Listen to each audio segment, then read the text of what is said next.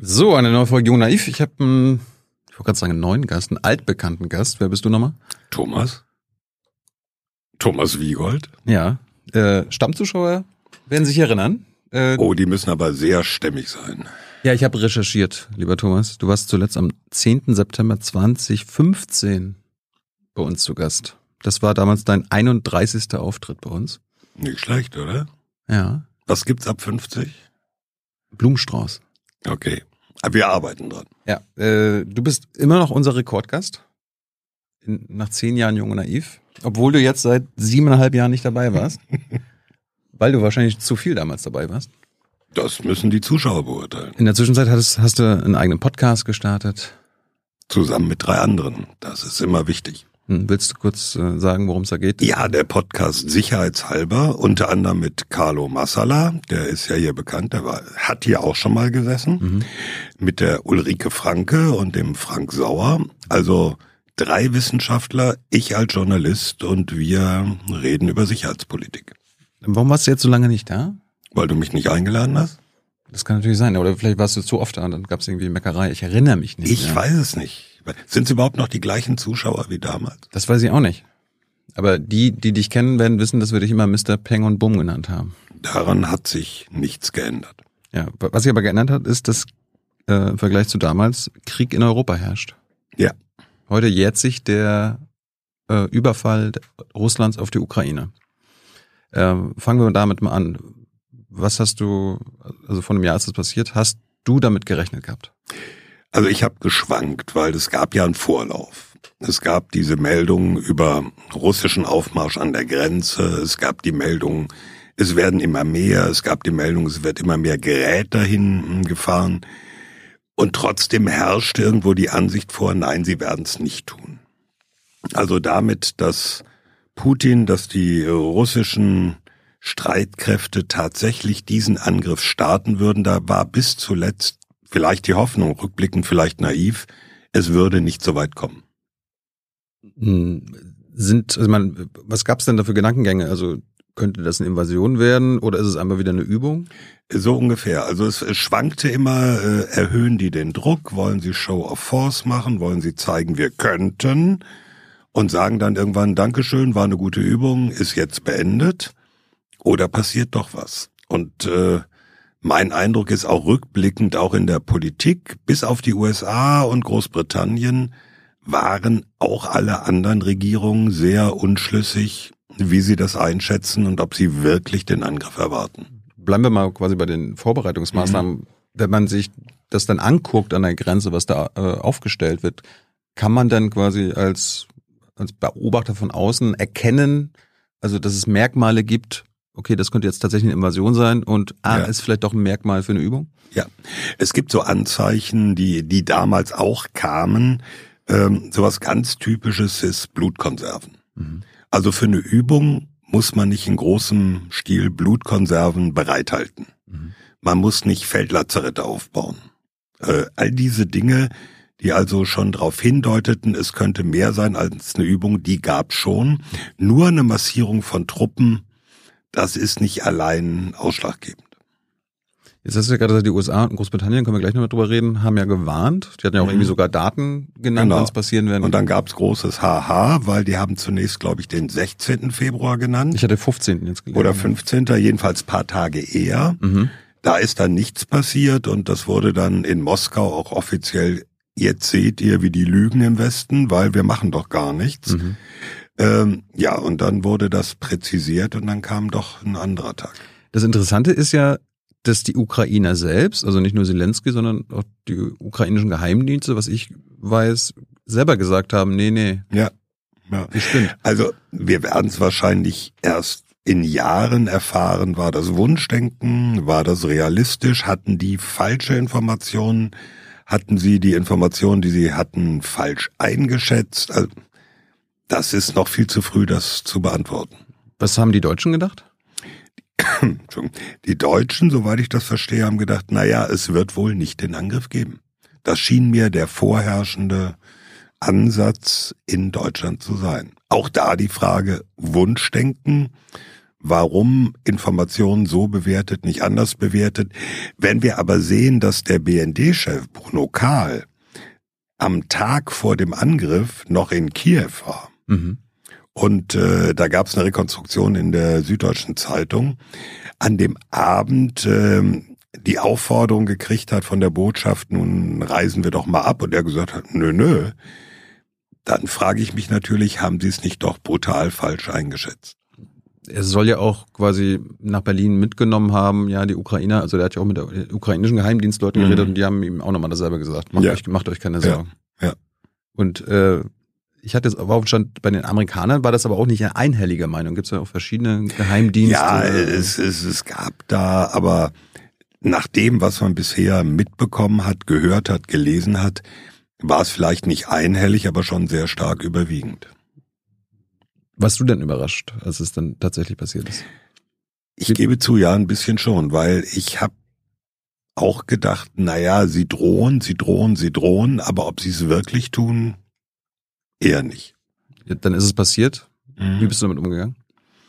War, war für dich klar, okay, jetzt geht eine neue Zeitrechnung auch für dich ja, in deiner das, Arbeit los? Das war klar. Also das habe ich sehr schnell gemerkt äh, durch die Anfragen von Radiosendern, Fernsehsendern und so weiter, die natürlich sofort äh, Einschätzungen haben wollten, die man teilweise gar nicht geben konnte mhm. über den Kriegsverlauf, die aber auch sehr viel Erklärbedarf hatten. Ähm, was passiert da jetzt militärisch? Welche Waffen?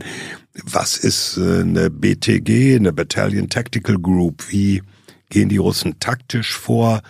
Warum so viele Panzer? Was bedeutet das? Und es wurde ja sehr schnell klar, dass die Russen grobe taktische Fehler gemacht haben. Das also, können, wir, können wir gleich drüber, können wir gleich drüber reden. Aber das hat dann sehr schnell meine Tage bestimmt, ja. Im Großen und Ganzen sind ja die meisten, auch unsere Verbündeten, also Deutschland und der Westen, davon ausgegangen, das wird nicht lange gut gehen. Äh, ja. Keine Ahnung, wir würden wahrscheinlich von einem Blitzkrieg sprechen. Das war die Erwartung, ja. Und wahrscheinlich auch die, die Erwartung der Russen selbst. Ne? Ja, ganz offensichtlich. Warum haben wir das gedacht? Weil die zahlenmäßigen Verhältnisse immer für Russland sprachen, zum Teil auch immer noch sprechen.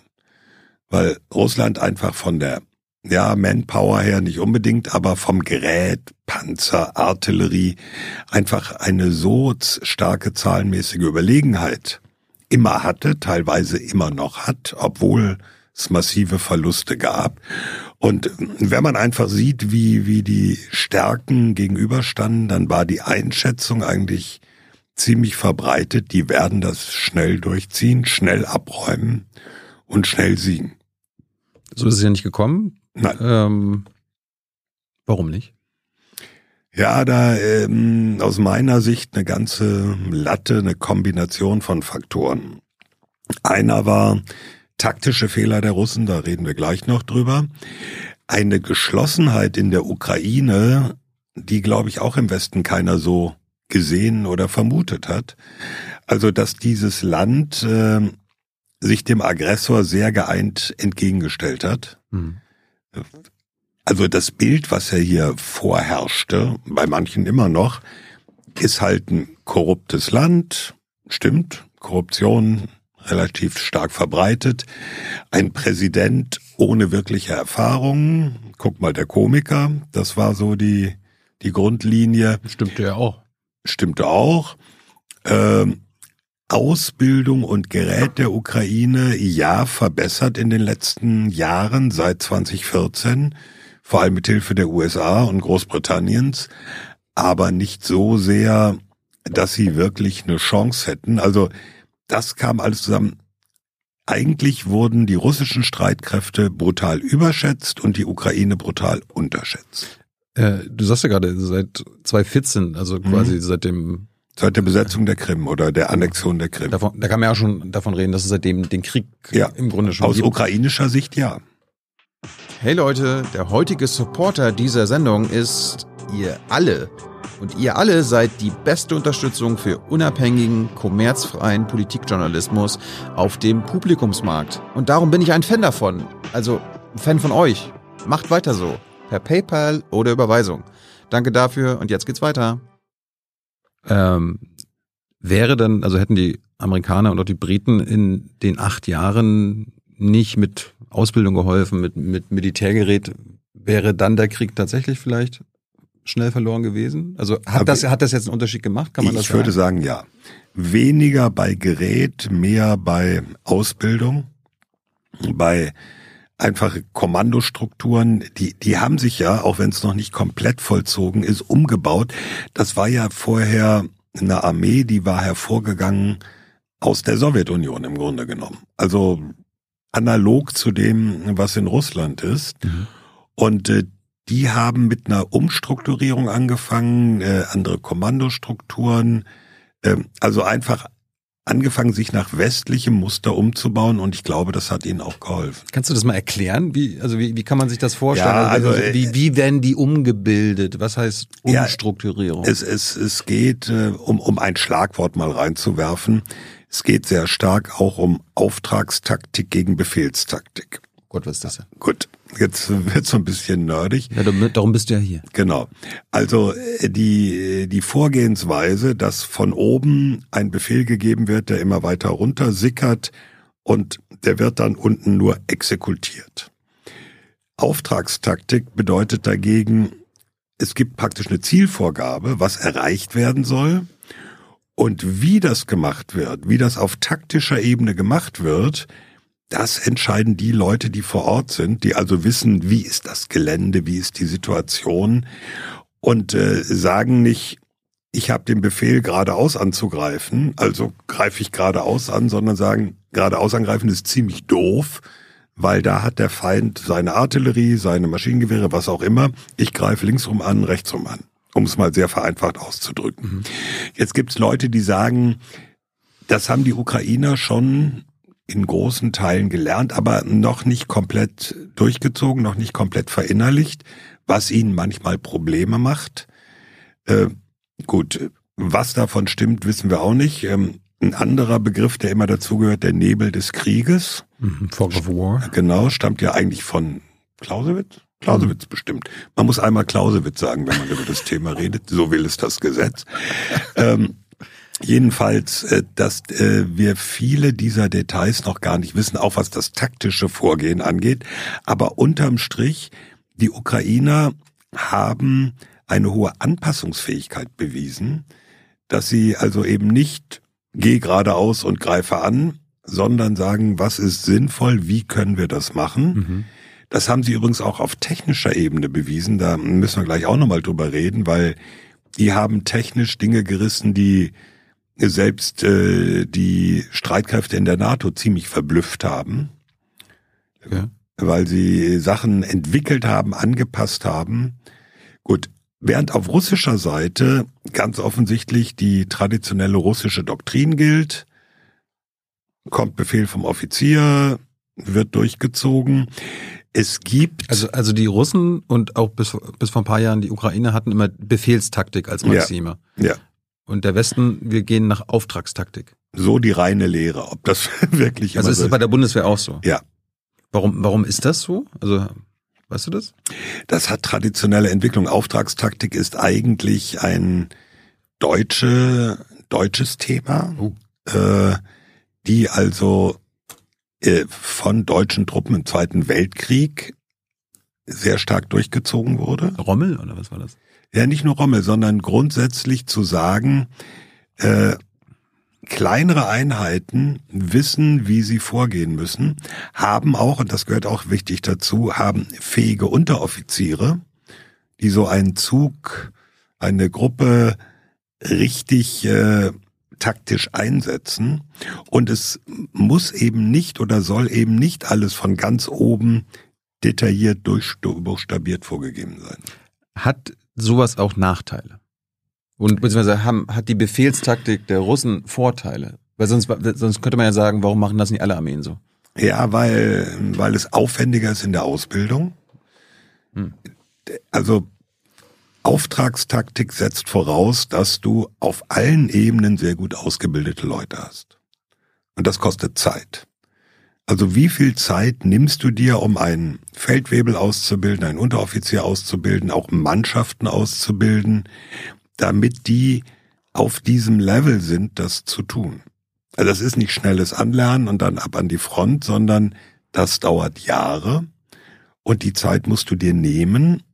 Äh, Zeit, die die Russen sich jetzt zum Beispiel gar nicht nehmen, weil sie mobilisierte, eingezogene Männer sehr schnell an die Front schicken mit unzureichender, mangelhafter Ausbildung, was sich auch in deren hohen Verlustraten, sagt das Militär, also Todeszahlen ausdrückt. Aber gibt's Vorteile durch der Befehlstaktik dann? Ja, du, du, du kannst schneller Leute einfach Verheizen. Ne? verheizen. verheizen.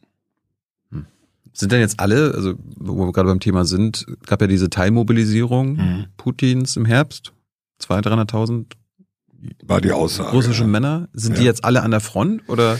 Ähm, sehr wahrscheinlich nicht. Ein Teil davon, es gibt immer wieder Berichte über solche Einheiten aus diesen mobilisierten äh, Männern, teilweise auch mit sehr massiver Kritik, dass die also nicht nur unzureichend ausgebildet, sondern auch unzureichend ausgerüstet sind. Das geht schon äh, los mit Winterklamotten. Hm. Also da muss man ja auch einen Punkt sagen, wenn man auf die Liste dessen guckt, was Deutschland und andere NATO-Länder an, an Gerät und Au- Ausrüstung geliefert haben, da gucken alle auf die Panzer, auf die Kanonen, auf die Munition, da stehen zigtausend Schlafsäcke, zigtausend äh, Winterjacken, zigtausend Winterhosen, äh, sagen alle, haha, ne, wir gucken auf die Hardware, auf Peng und Bumm, aber tatsächlich ist sowas mindestens genauso entscheidend. Wenn du Leute hast, die zwar genug Munition haben, aber frierend im Schützengraben hocken oder durchnässt, dann äh, ist das auch keine erfolgreiche Aussicht. Ist jetzt meine Assoziation mit Operation Barbarossa falsch, weil die deutsche Du musst Geschichte, vielleicht noch sagen, was es ist. ja, also der deutsche Überfall auf die Sowjetunion, Ja. die soll ja auch daran gescheitert sein, okay, es gab genug Material, äh, die Deutschen, die Nazis sind vorgerückt und am Ende kam der Winter Mhm. und äh, es gab keine, keine Winterkleidung. Also die Wehrmacht war offensichtlich in Teilen, ich weiß nicht ob komplett, aber in Teilen nicht drauf eingestellt auf diese Witterungsbedingungen. Ja. Zurück zur äh, der Ausbildung der Ukrainer und der ukrainischen Armee. Über Technik reden wir gleich. Äh, sind eigentlich nur Männer in der ukrainischen Armee? Weil ich meine, es gibt Nein. ja die. Achso, ja. Es sind auch Frauen. Es gibt ja auch immer wieder Berichte von der Front von Frauen, die sich äh, freiwillig gemeldet haben, Mhm. die äh, vor allem im medizinischen Bereich, also Ärztinnen, Sanitäterinnen, aber auch viel, ähm, neulich sage ich eine Geschichte über eine Fotografin, die sich gemeldet hat und jetzt die ja, Bilder macht, Fotos macht von der Front, sollen wir auch nicht unterschätzen, ist auch ein ganz wesentlicher Punkt. Die Ukraine kämpft ja auch, ähm, ich sag mal so ein bisschen militärisch, an der Informationsfront. A Fork of War. Ja, äh, also Bilder, äh, Geschichten, Narrative spielen ja eine ganz wichtige Rolle in diesem Krieg. Und die Ukraine hat da sehr clever, sehr geschickt Leute, Profis im Grunde genommen aus der Medienszene, die sie äh, an der Front, aber auch äh, sonst in den Streitkräften einsetzt, die Bilder liefern, die Geschichten liefern, die Informationen liefern. Wir sehen ja Drohnenaufnahmen, wir sehen Videos ohne Ende. Hm. Ähm, es gibt ein ganz berühmtes Foto vom abgesprengten Turm eines Panzers, der so auf dem Boden liegt, nur der Turm. Das war, glaube ich, sogar das Cover des Economist irgendwann im vergangenen Jahr. Das war von einer Fotografin, die auch freiwillig zu den Streitkräften gegangen ist. Über deine Quellen, welchen du glaubst, über Propaganda können wir auch gleich nochmal Mhm. reden. Ähm, aber ist das jetzt, immer bei der Bundeswehr ist ja so, eine Frau kann auch Generälin werden. Oder Generalin, ja. Generalin oder Offizier Ja. und so. Ist das in der Ukraine auch so? Naja, die, die, die traditionell eher nicht. In, Also- in der Roten Armee war es ja immer so, weil ne, Kommunismus Ja, und- begrenzt. Also da waren Frauen immer in, in bestimmten Bereichen, äh, auch immer im Krieg, äh, während des Zweiten Weltkriegs natürlich auch noch anders als hinterher. Zum Beispiel gab es sehr berühmte Scharfschützinnen Mhm. äh, der Roten Armee im Zweiten Weltkrieg. Also in ganz speziellen Bereichen ja, äh, so dass es wirklich auf breiter Front, um es mal so zu sagen, ist, das äh, war nicht, ist auch nicht. Und auch in den in der ukrainischen Armee, ja, es gibt Frauen in in vielen Bereichen, nicht unbedingt in allen. Also ich habe bisher noch keine Panzerbesatzung mit weiblichen äh, Panzerfahrerinnen oder so etwas gesehen. Ich weiß nicht, ob es das nicht gibt, ob sie es nicht zeigen. Ob das gesellschaftlich ein Problem ist, kann ich nicht einschätzen. Ist es eigentlich völlig normal, dass es ein Ausreiseverbot für ukrainische Männer gibt?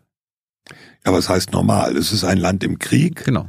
Und das Land im Krieg sagt, jeder, der der Wehrpflicht unterliegt, darf nicht ausreisen. Also alle jungen Männer bis 60. Mhm. Das ist das normal für ein äh, für einen Krieg und gerade wenn ein Land angegriffen wird? Ja, äh, Vergleich Bundesrepublik Deutschland, ja. wenn der Spannungsfall oder der Verteidigungsfall ausgerufen wird, dann gelten auch Einschränkungen. Oder muss ich ran, ne? Ich war ja bei der Bundeswehr. Dann musst du ran, weil du bist Reservist, ja. Du nicht mehr, du bist dann über 60? Warst ich, nie bei der Bundeswehr? Äh, ich war nie bei der Bundeswehr und ich bin im Volkssturmalter, also nee. Gut, äh, Ukraine, du wolltest über die Technik reden dass es da technische Innovationen ja. gab, mit denen wir nicht rechnen konnten, wollten? Wollten vielleicht. Also ich, ich sag mal ein ganz plakatives Beispiel. Die Ukrainer suchen sich Leute, die Erfahrung mit Drohnen haben.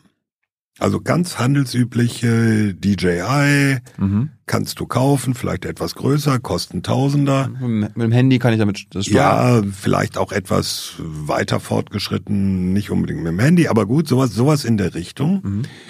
Die suchen sich Leute, die damit Erfahrung haben und stellen aus denen Einheiten zusammen.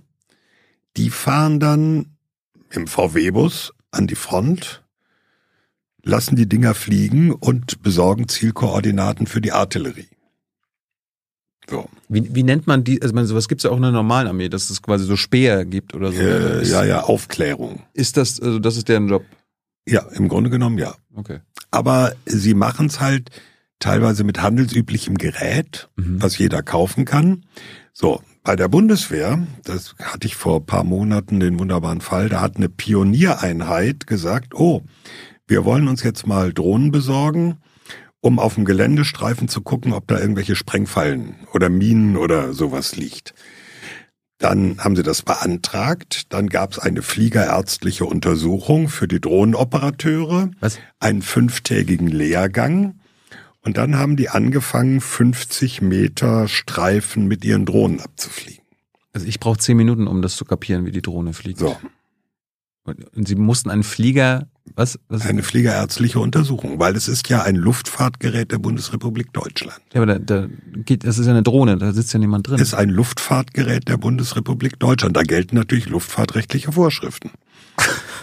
so, und äh, das sind jetzt Extremfälle. Ja. Ne? Aber, aber an dieser Spannweite sieht man, wie die Ukrainer natürlich unter dem Druck des Krieges mhm. äh, mit solchen Dingen anders umgehen, anders umgehen müssen. Es gab auch, äh, die Geschichte ist, glaube ich, inzwischen auch bekannt, das Problem, äh, sowohl Deutschland als auch die Niederlande haben Panzerhaubitzen an die Ukraine geliefert. Die kommen beide von der deutschen Firma Kraus Maffei Wegmann. Mhm. Die haben beide das gleiche Kaliber, verwenden im Grunde genommen die gleiche Munition. Mhm. Und trotzdem gibt's geringe Unterschiede in den Feuerleitrechnern einer niederländischen, einer deutschen Panzerhaubitze, so dass man nicht einfach eine niederländische Granate in eine deutsche Panzerhaubitze packen kann. Was ist denn ein Feuerleitrechner?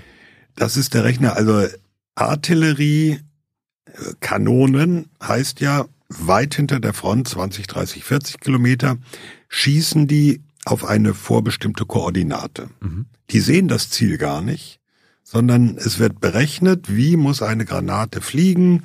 Die hat dann so eine ballistische Kurve und dann schlägt die an einem bestimmten Punkt ein. Das musst du berechnen, hängt von der Treibladung ab, vom Geschoss, äh, Gewicht. Wind. Oder? Wind auch, also tausend Sachen. Und äh, das wird in der Regel inzwischen automatisiert von einem Computer ausgerechnet. Dafür muss der die Daten der Granate haben.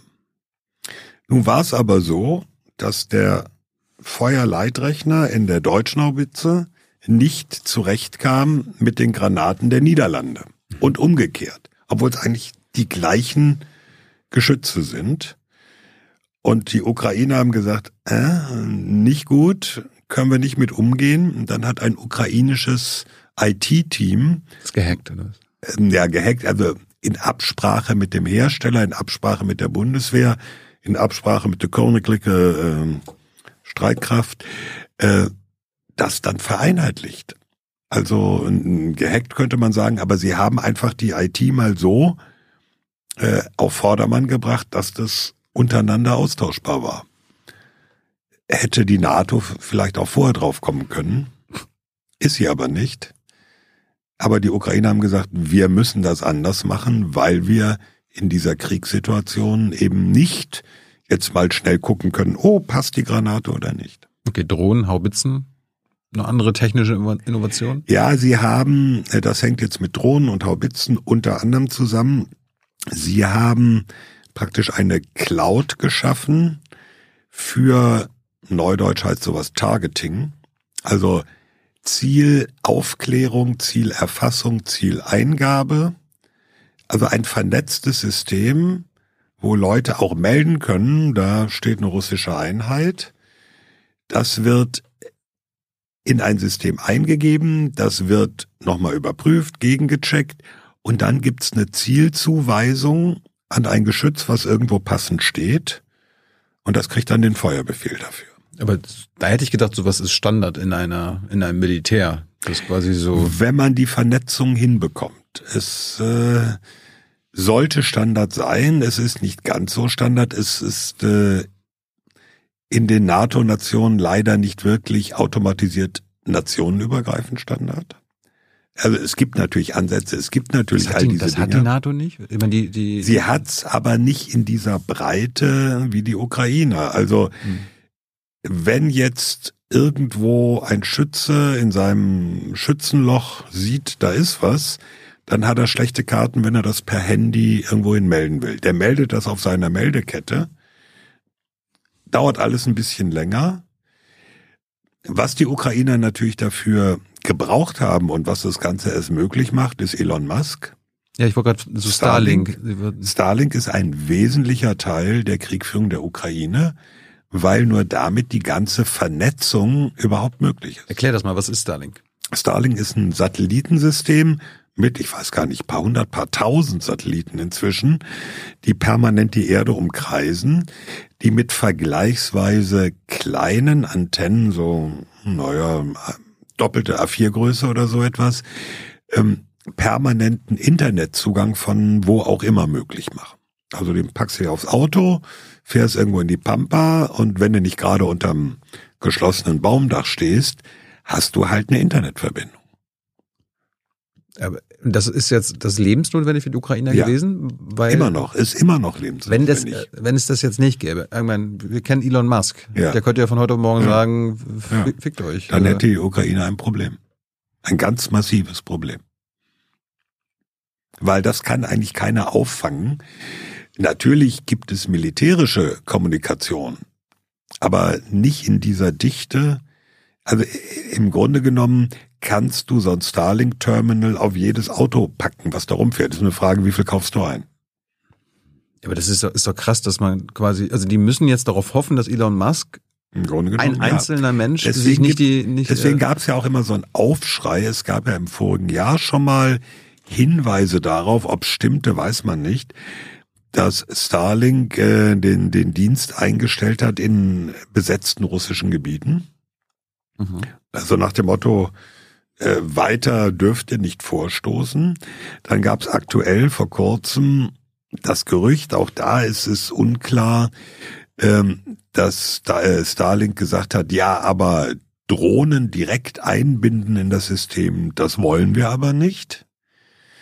Auch ist da ist unklar, was da der Stand ist. Ich habe versucht, auf der Münchner Sicherheitskonferenz jemanden von SpaceX, also von dieser Starlink-Betreiberfirma, danach zu fragen und der wurde sehr schmallippig.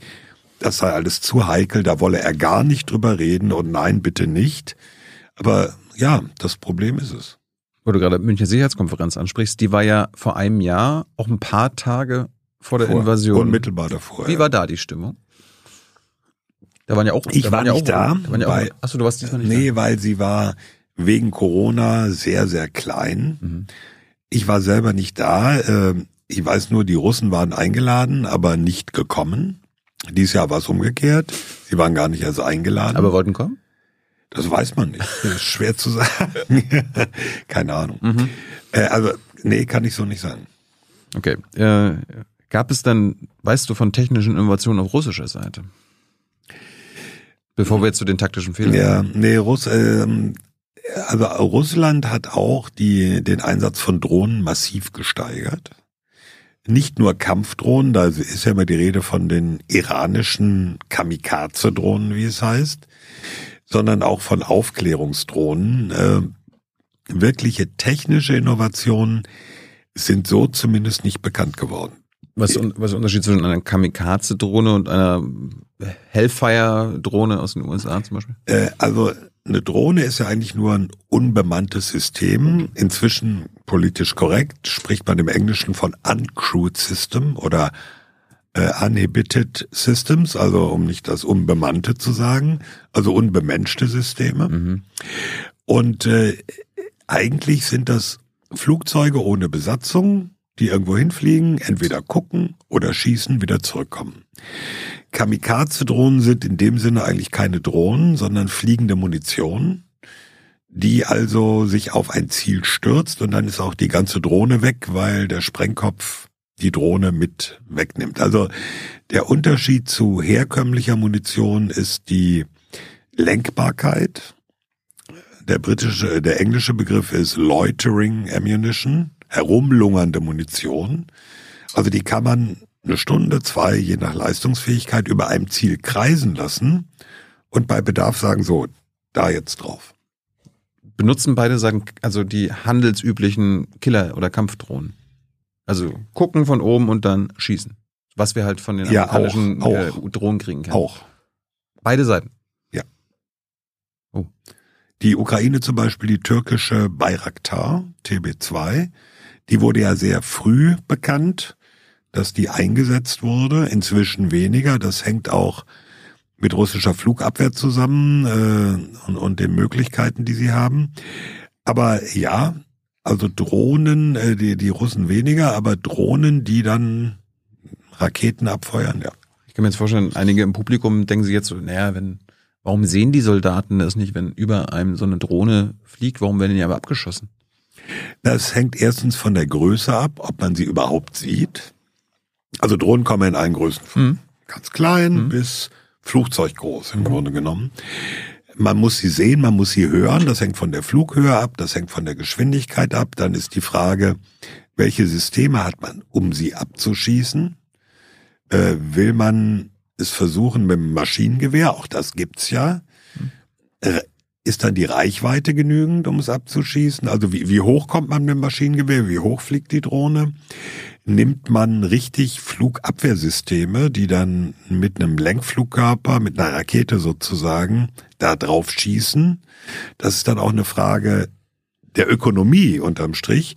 Wenn man also einen Lenkflugkörper in einem Luftverteidigungssystem hat, der zigtausende kostet oder eine Million oder mehr, will man damit eine 20.000 Dollar Drohne abschießen, hat man davon genug, wenn irre viele dieser Drohnen kommen. Also da kommt es immer drauf an, was ist angemessen, was passt, was hat man zur Verfügung.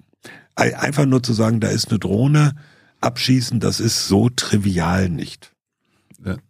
In puncto Technik habe ich eine Frage. Äh, es gibt hier vom Balfour Center, das ist von Harvard Kennedy School mhm. for Science and International Affairs, äh, quasi so ein Paper Russia-Ukraine War Report Card, also ein Jahr Bilanz äh, in Zahlen, was da, mhm. was quasi verfügbar war. Und da ist ein Punkt, dass 40 Prozent der ukrainischen Elektriz Elektrizitätsinfrastruktur entweder zerstört wurde oder besetzt ist. Mhm. Was spielt das eine Rolle in der, im Krieg jetzt? Ja.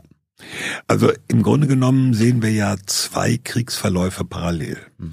Wir haben den klassischen Bodenkrieg, vor allem Donbass äh, in der Linie, im Süden, Cherson, äh, hatten ihn auch rund um Kiew im vergangenen Jahr, wo also Truppen am Boden gegeneinander kämpfen, mit Artillerie, mit Kampfhubschraubern, mit auch ganz simpel Infanterie, die vorstößt und Panzer, die vorstoßen. Das ist der eine Kriegsverlauf. Und wir haben parallel seit dem vergangenen Herbst die gezielten Luftangriffe Russlands auf die zivile Energieinfrastruktur. Wo also Marschflugkörper, Raketen, Drohnen auf sowas wie Umspannwerke, äh, Energie, also Heizkraftwerke und ähnliches ganz gezielt eingesetzt werden. Und es gibt ja Berichte, auch glaubhafte Berichte, dass diese Art der Kriegführung gar nicht von Militärs geplant wurde, sondern von Energiespezialisten in Moskau. Also Leute, die, ich weiß gar nicht, wie das Ministerium heißt, aber ein, ein Ministerium, was für Energieversorgung zuständig ist, die alte sowjetische Energieinfrastruktur der Ukraine natürlich sehr gut kennt aus alten Zeiten und danach entschieden hat, welche Umspannwerke, welche Trafostation, welches Kraftwerk greifen wir denn an, um eine größtmögliche Auswirkung auf die Zivilbevölkerung zu erzielen. Das ist, das ist eine Frage. Also warum wird, warum wird zivile Energieinfrastruktur angegriffen? Damit die Leute im Dunkeln sitzen und frieren. Und ist das in einem Krieg? Also Russland, Entschuldigung, Russland sagt natürlich, das ist alles Infrastruktur, die der Unterstützung des Militärs dient. Ist das falsch? Ähm, man kann es nicht ausschließen. Wenn ein Kraftwerk Strom erzeugt, dann ja. hat natürlich auch die Panzerwerkstatt was davon. Mhm.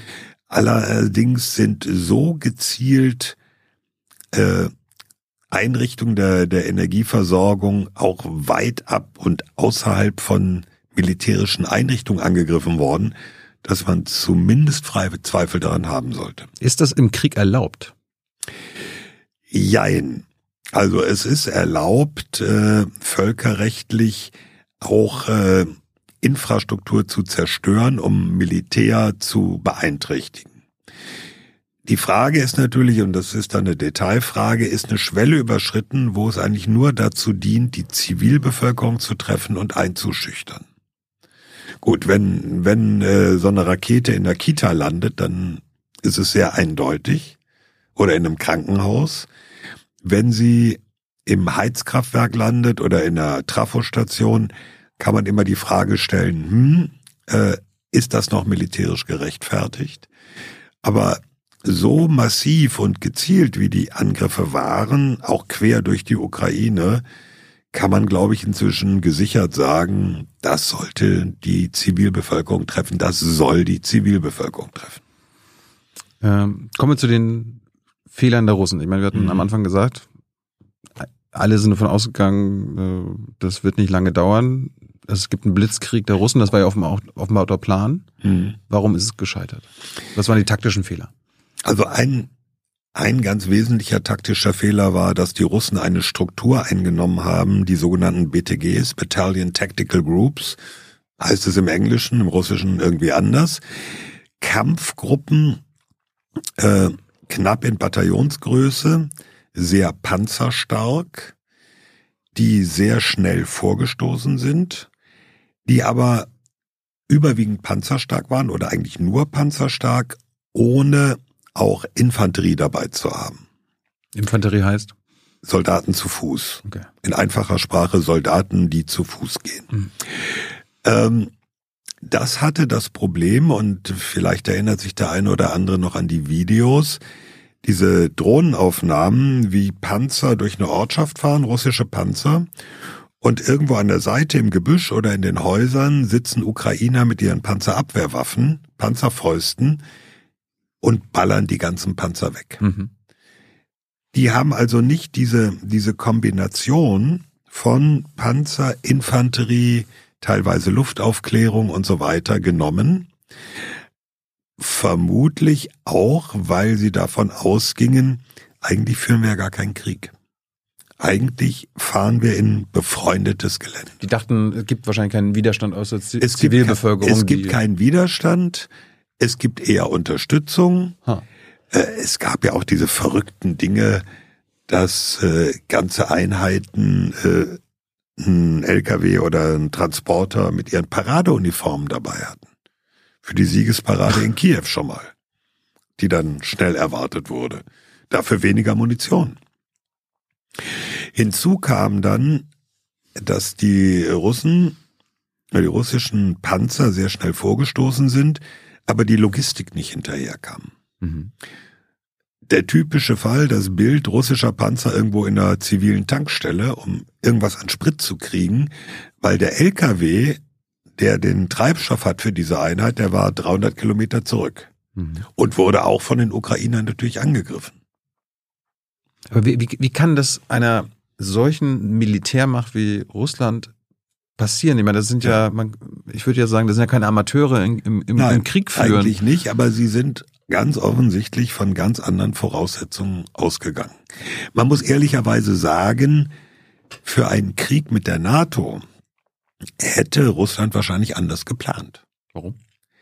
Weil sie da andere Art von Widerstand erwartet hätten. Also sich darauf eingestellt hätten, äh, es gäbe Panzer, äh, Panzerabwehr, auf welche Weise auch immer, es gäbe Luftangriffe, all diese Dinge. Aber ich meine, ist es nicht verantwortungsbewusst, ich weiß nicht, ob ich sogar von dir mal gelernt habe, man kann sich ja das Beste wünschen. Aber man aber, sollte fürs Schlechteste planen. Ja. ja. ja. offensichtlich äh, ist genau das nicht passiert. Gab es noch andere Fehler? Also war, war, ja. war, war die Strategie vielleicht auch falsch? Ich meine, die haben ja im Osten angegriffen, im Süden und dann auch Kiew. Mhm. Ob sie sich überdehnt haben, ja, weil da kam, also jetzt muss ich natürlich wieder den Standardspruch zitieren, Amateurs do strategy, professionals do logistics. Erklär das mal. Ähm, es ist nicht besonders hilfreich, wenn man nur auf die Spitze guckt, auf die Kampftruppen, auf die gepanzerten Truppen, wenn man nicht den ganzen logistischen Unterbau mit berücksichtigt. Also zu sagen, meine Panzer stoßen schnell vor, nützt gar nichts, wenn der Sprit nicht nachkommt, wenn Ersatzteile nicht hinterherkommen mhm. und all diese Dinge. Und dann gab's halt verschiedene Hinweise. Zum einen, dass die Russen sehr stark auf die Eisenbahn angewiesen sind, dass ihre Nachschubstruktur zu einem überwiegenden Teil auf die Eisenbahn baut, nicht auf Lkw. Hm. Und zum anderen, dass ein Teil der Logistikausstattung einfach überaltert war, äh, nicht genug äh, gewartet und deswegen nicht hinterherkam. Auch da wieder Bilder, die es gab von einfach äh, kaputten Lkw-Reifen, jetzt nicht kaputt durch Krieg oder durch schlechtes Gelände, sondern überlagert, nicht regelmäßig ausgetauscht, stand irgendwie jahrelang im Depot, war kaputt gestanden. Also da gab es durchaus oder gibt es durchaus einige Hinweise drauf. Also einige einfach Logistikfehler, die den Russen dann ihren Vorstoß ja quasi verhagelt haben. Was mit der Logistik der Ukraine? Läuft's da besser? Das scheint deutlich besser zu laufen. Sie kriegen es jedenfalls besser hin. Man muss ja auch sehen, sie schaffen es, äh, und das mh, hm, wird eigentlich, glaube ich, auch unterschätzt. Sie schaffen es zum Beispiel, die ganzen westlichen Waffensysteme, die sie bekommen haben und die Munition quer durch die Ukraine an die Front zu bringen. Und jetzt nur mal einen Blick auf die Landkarte von äh, Lviv, Lemberg im Westen der Ukraine nach Berlin ist es näher als von Lemberg an die Ostgrenze der Ukraine. Hm. Nur um die Ausdehnung sich klar machen zu machen. Machen die jetzt auch mit Eisenbahn? Die machen es überwiegend mit Eisenbahn, die ja auch noch funktioniert. Also kleiner Gag am Rande, als Joe Biden, der US-Präsident, neulich in Kiew war, ist er ja auch mit der Bahn gefahren. Und äh, dann hat sich die ukrainische Bahn hinterher öffentlich entschuldigt. Sie hätten wegen Joe Biden einige andere Züge stoppen müssen, weil dessen Zug natürlich Vorrang hatte und deswegen leider an dem Tag nur eine Pünktlichkeit von 90 Prozent erreicht. Davon kann sich die Bahn in Deutschland oder was Ich wollte es jetzt so nicht sagen, aber gut. Ja gut, jetzt sagen Leute, die Dichte des Streckennetzes ist eine andere, die sind nicht so intensiv befahren geschenkt. Aber nur als Beispiel. Ich meine, was ist mit gewissen Schlachten? Also gab es da irgendwie auch so Überraschungserfolge oder spielt sowas denn keine Rolle mehr? Dass irgendwie, oh, da haben sie irgendwie eine Schlacht um Kiew und dann hat die Ukraine gewonnen, obwohl sie weniger hatten. Also sowas immer, was Naja, man aus typisch- alten Kriegen kennt. Typisches Beispiel sind zwei Sachen, nämlich die äh, Rückeroberung der Region um Kharkiv im Nordosten So. Mhm. und Cherson im Süden. Mhm. Kherson, ich, ich spreche es wahrscheinlich wieder falsch aus, aber egal. Ähm, wo ja in Kherson die Russen abgezogen sind, sich auf das Ostufer des Dnipro zurückgezogen haben. Äh, das war auch etwas, womit eigentlich keiner so richtig gerechnet hatte, dass die das einfach räumen würden. Und im Nordosten ähnlich. Also da gab es durchaus schon überraschende Entwicklungen, gerade bei Kharkiv, dass äh, die Ukrainer ihre Offensive durchgezogen haben, äh, die auch vielleicht etwas überraschend kam, aber trotzdem dazu geführt hat, dass sie einfach Gelände zurückerobert haben. Anderes Beispiel, äh, was wahrscheinlich immer noch aktuell ist, Bachmut. Mhm. Ist ja, also was ich jetzt gelernt habe, eigentlich ein strategisch eher unbedeutender Ort. Die einen sagen so, die anderen sagen so, aber so. es ist nicht der große Bringer, ja. Aber warum ist das dann so umkämpft? Es ist so eine sym symbolische Geschichte geworden. Ne? Also die einen nehmen mal drei Kilometer wieder ein und nächste Woche ist wieder umgekehrt. Also es gibt minimale Geländegewinne, offensichtlich mit einem sehr hohen Blutzoll auf beiden Seiten. Es wird dadurch kompliziert, dass die Söldnergruppe Wagner da massiv im Einsatz ist, die sich quasi auch profiliert, profilieren will gegenüber den regulären russischen Streitkräften. Also inzwischen ist Bachmut so symbolisch aufgeladen von beiden Seiten, dass diese symbolische Bedeutung weit über den militärischen Wert hinausgeht. Ist schon klar, warum Butscha passieren konnte? War, war, war das auch, war das ein Ort, wo eine Schlacht war und dann haben die Nö. Ukrainer verloren? Nö. Äh, Das Was wissen wir ist ja ein darüber? Vorort von Kiew im Mhm. Grunde genommen. Und den haben die russischen Streitkräfte bei ihrem Vorstoß auf Kiew unter ihre Kontrolle gebracht.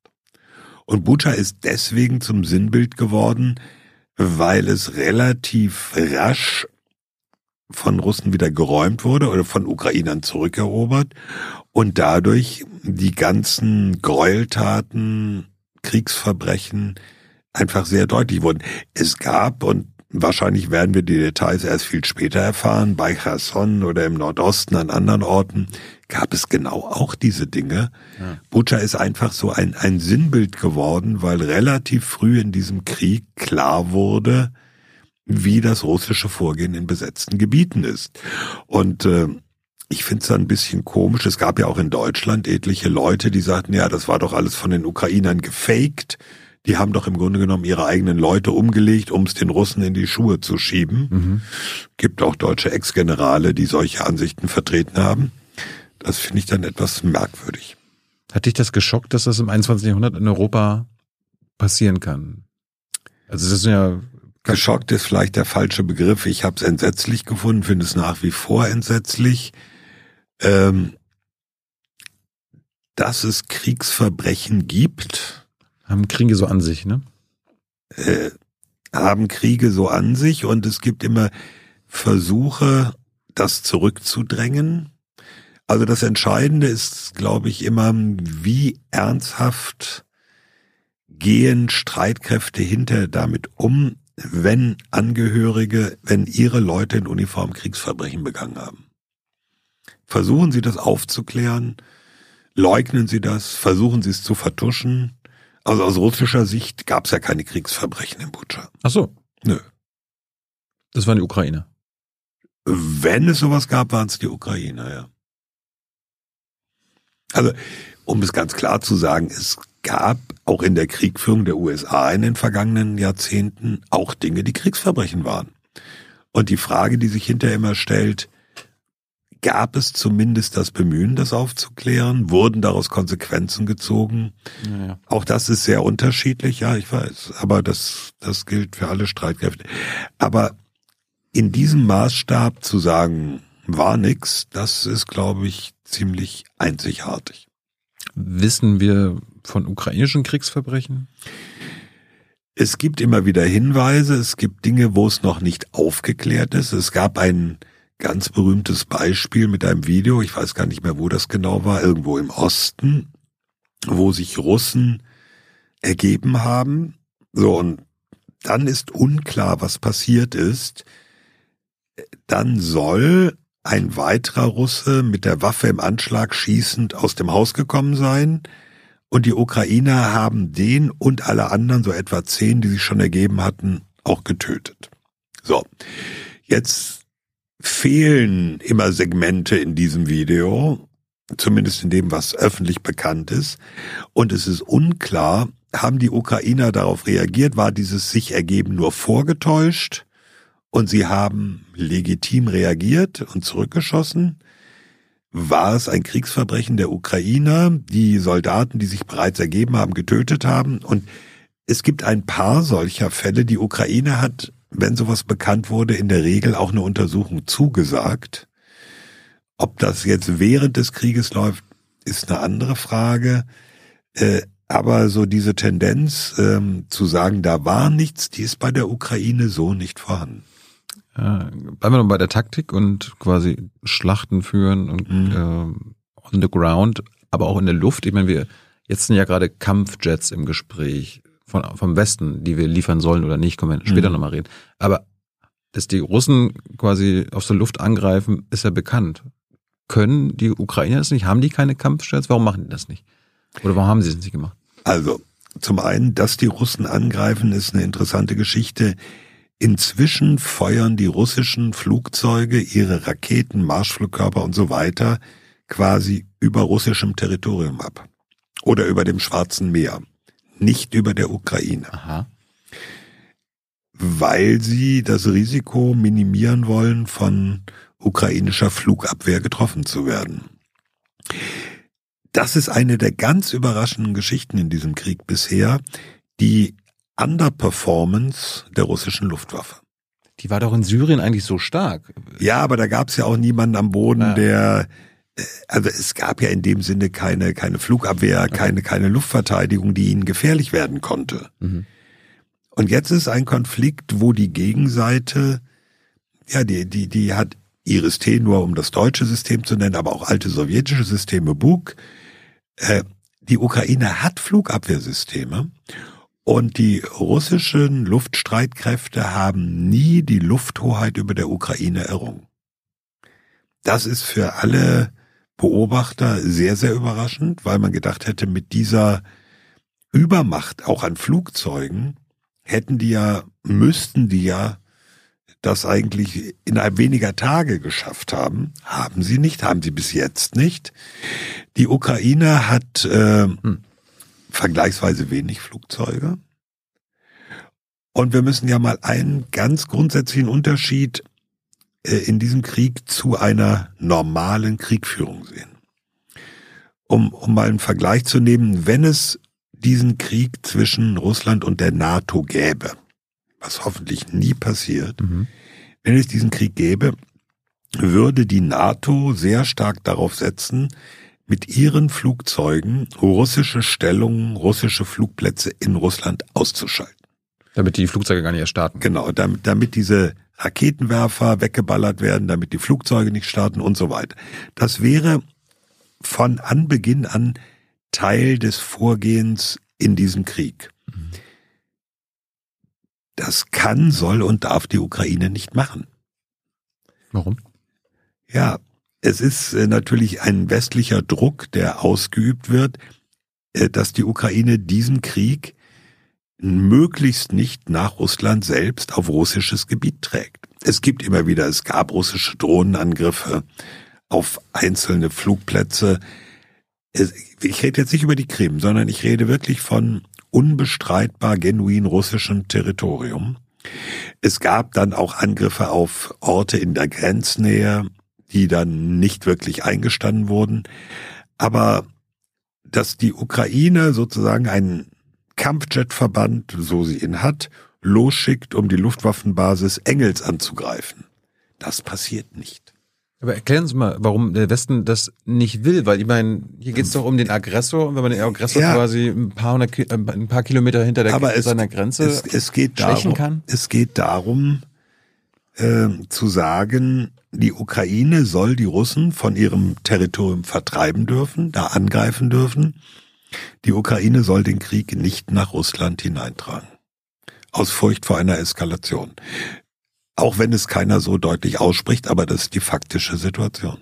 Das passt doch, fällt mir gerade ein, es gibt ja diese Hilmars. HIMARS. HIMARS Raketenwerfer der Amerika Amerikaner, die haben die ja auch quasi, ich, wie sagt man, beschnitten, dass sie nicht so weit fliegen können? Nee, die haben sie nicht beschnitten, sie haben bestimmte Raketen dafür nicht geliefert. Also HIMARS ist ein Raketenwerfersystem. Übrigens, die Deutschen haben das gleiche und auch geliefert. Da heißt es nur Mars ohne Hai. Der Unterschied ist, HIMARS ist auf dem LKW und damit auf Straße sehr schnell beweglich. Mars, ähm, was die Deutschen haben, auch die Briten, ist auf Ketten, Kettenfahrzeug wie ein Panzer, ist nicht so schnell beweglich, dafür quer durch den Matsch und quer durchs Gelände verlegbar. Das ist eigentlich der wesentliche Unterschied und äh, auch die Zahl der Raketen drauf. Aber gut, es ist im Grunde genommen das gleiche System. Reichweite 70, 80 Kilometer. Mhm. Und äh, ja, dann gibt's noch ein anderes, was jetzt geliefert wird, Reichweite 150 Kilometer etwa. Es gibt aber eine Rakete, die von diesen HIMARS Launchern verschossen werden kann, Attack MS, äh, Army Tactical Missile, die rund 300 Kilometer weit fliegt. Ja. Die die Ukraine immer haben will, mhm. die die USA nicht liefern. Damit sie nicht, äh, wenn sie schießen, auf russisches Territorium. In, nach Russland reinschießen, genau. Warum ignoriert das die Ukraine nicht? Also, ich meine, die könnten ja sagen, hey, lieber Westen, ist ja schön und gut und so weiter, aber naja, das, wir, wir, sind hier das Opfer und ja, wir entscheiden, wie wir den Krieg führen. Ja, aber gleichzeitig möchte die Ukraine natürlich, oder ist sie darauf angewiesen, dass der Westen weiter liefert. Ganz reell gesehen. Ja, aber würden wir denn sagen, wir liefern nicht mehr, weil ihr jetzt mal ein paar Mal. Ist die Frage. Ich weiß es nicht. Ich nehme an, dass es der Ukraine schon sehr deutlich gemacht wird. Hier sehen wir eine Grenze, die berühmte rote Linie. Und das machst du bitte nicht, sonst hat es Konsequenzen, welcher Art auch immer. Es soll ja amerikanisch-russische Backchannels geben, also im Hintergrund. Zum Glück, ja. Also ich kann, hoffe es doch sehr. Kann, also allein fürs sogenannte Deconflicting. Ja, also zu sagen, Leute, wir machen jetzt dieses oder jenes, aber das ist nicht als Angriff auf euch gemeint. Also kann das sein, dass die Russen den Amerikanern gesagt haben, okay, ich meine, wir können jetzt nicht verhindern, dass ihr den Ukrainern helft, aber das ist jetzt hier eine rote Linie? Kann sein. Ich, ich, weiß, ich weiß nicht, was in diesen Backchannel-Gesprächen läuft. Ja, das wissen wir alle nicht. Wissen wir alle nicht. Ich kann da nur bestimmte Vermutungen anstellen. Äh, ich bin, ich bin froh, wenn es diese Kanäle gibt, übrigens damit man einfach auch Missverständnisse ausräumen kann.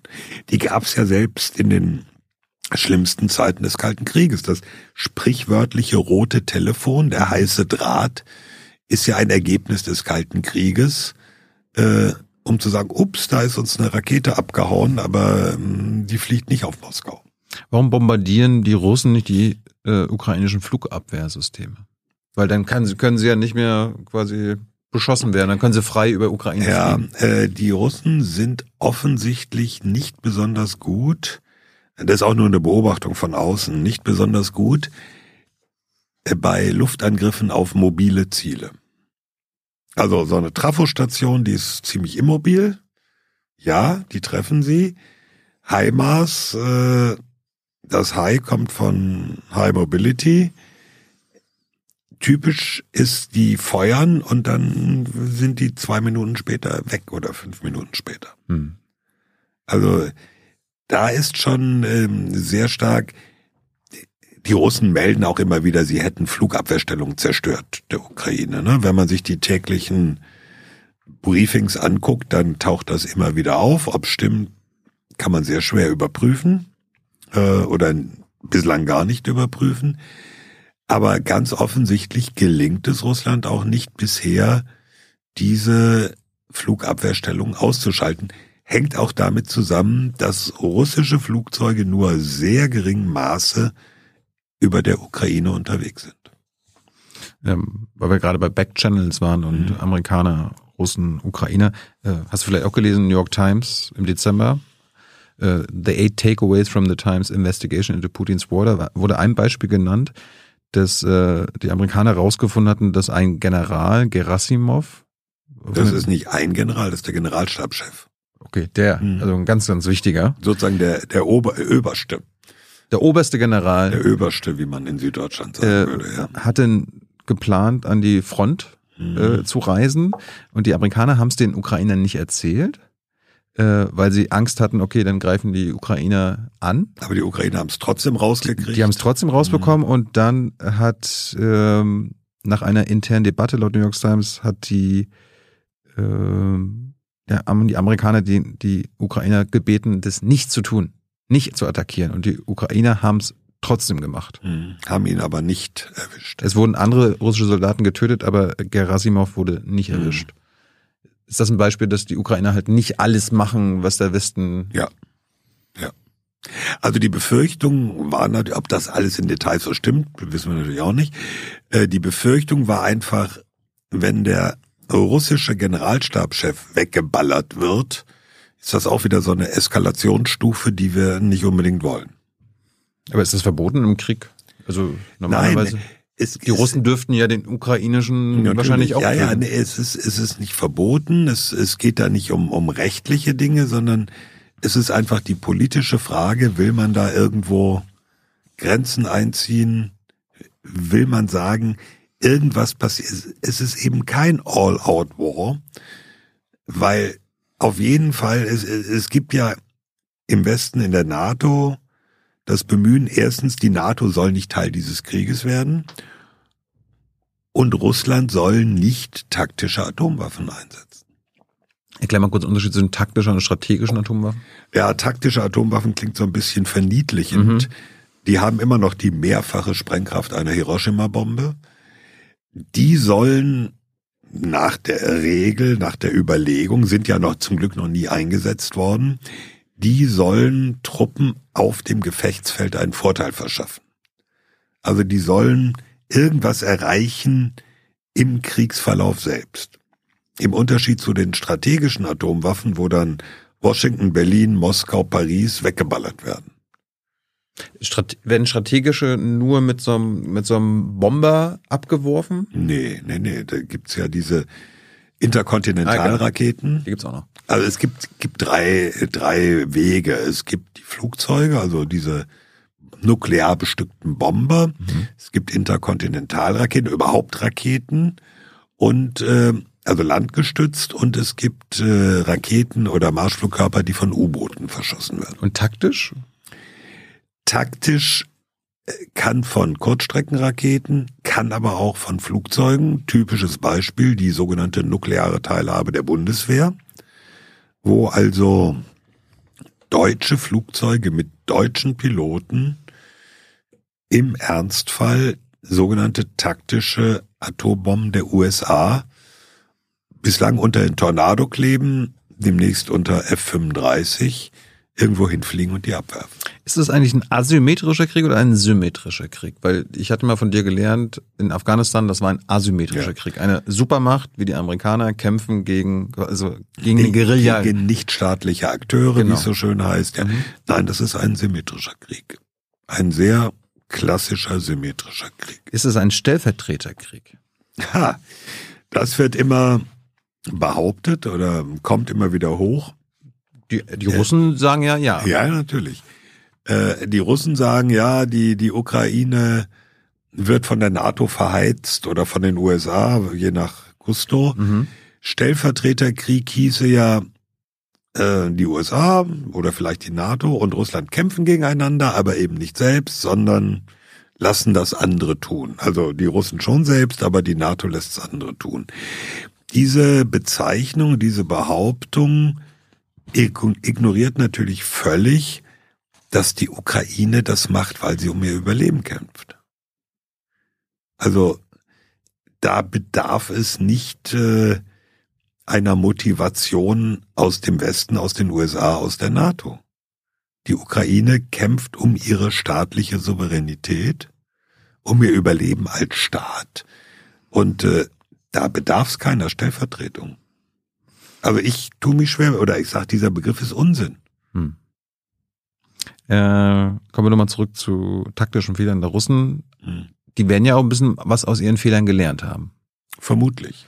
Äh, man hat ja gehört, Putin hat ein paar Generäle entlassen oder es soll so Restrukturierungen. Es gab immer wieder, also permanent im Laufe dieses Krieges wurden andere Oberkommandierende, es wurden Kommandos zusammengefasst.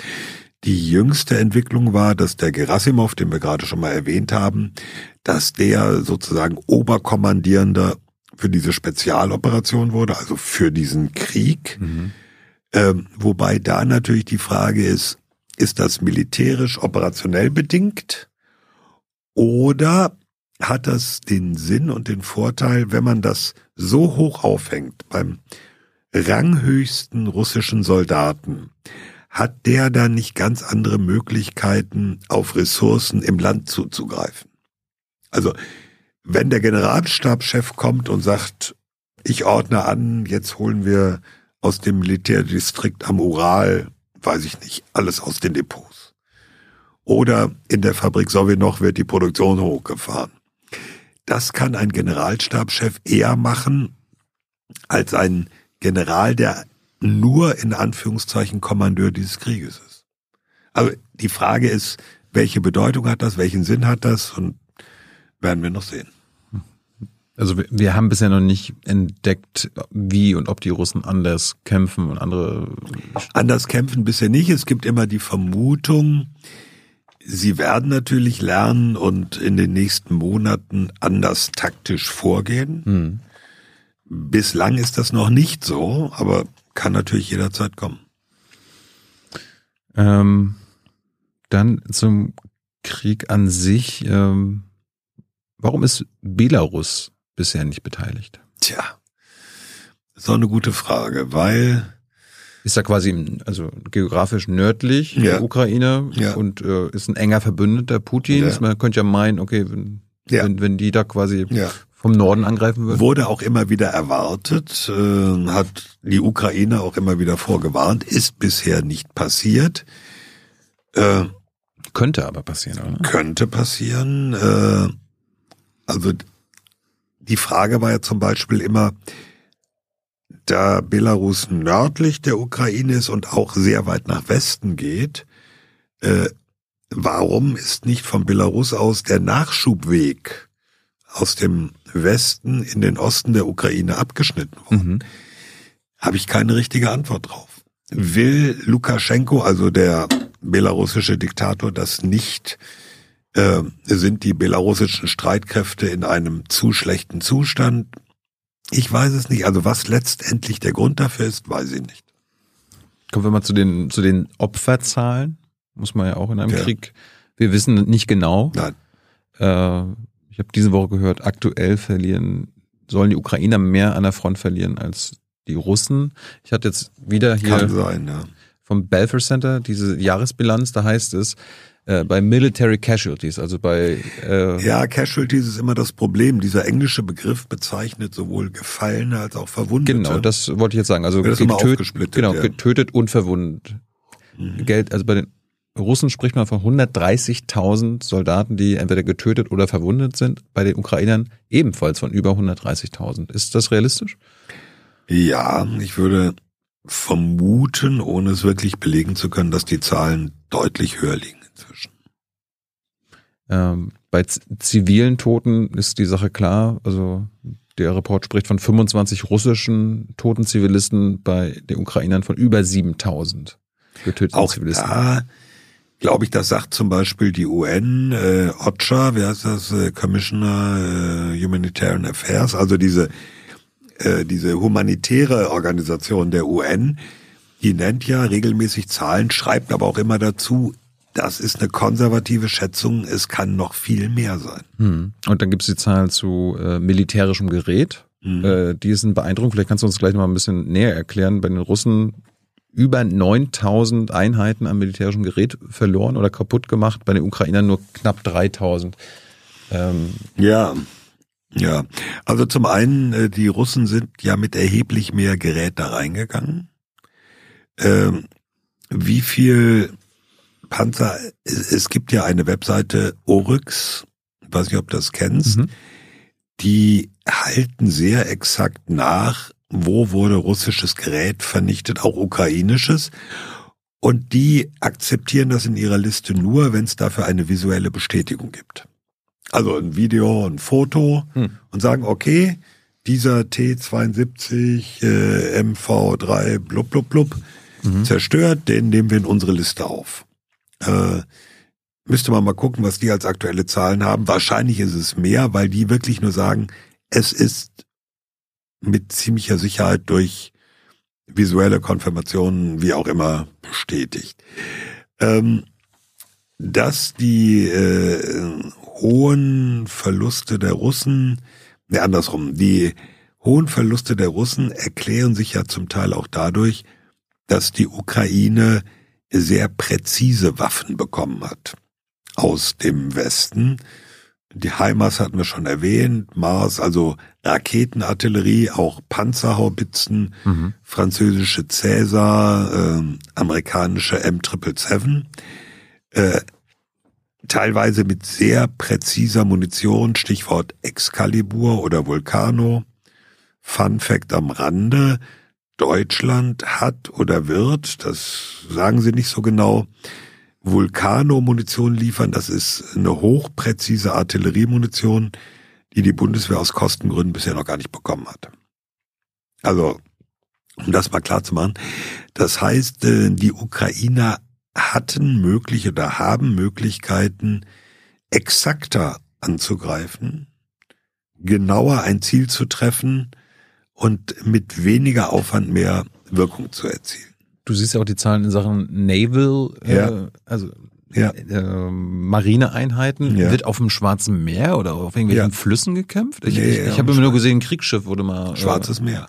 Die kämpfen auf dem Schwarzen Meer. Kämpfen ist zu viel gesagt. Ähm, es sind vor allem für Russland Startbasen für hm. Raketen, für Marschflugkörper, die also diese Kalibre Marschflugkörper zum Beispiel, die von russischen Schiffen abgefeuert werden. Weit außerhalb der Reichweite ukrainischer Gegenmöglichkeiten. Auf der anderen Seite, es gab ja Bilder von ukrainischen Marinedrohnen.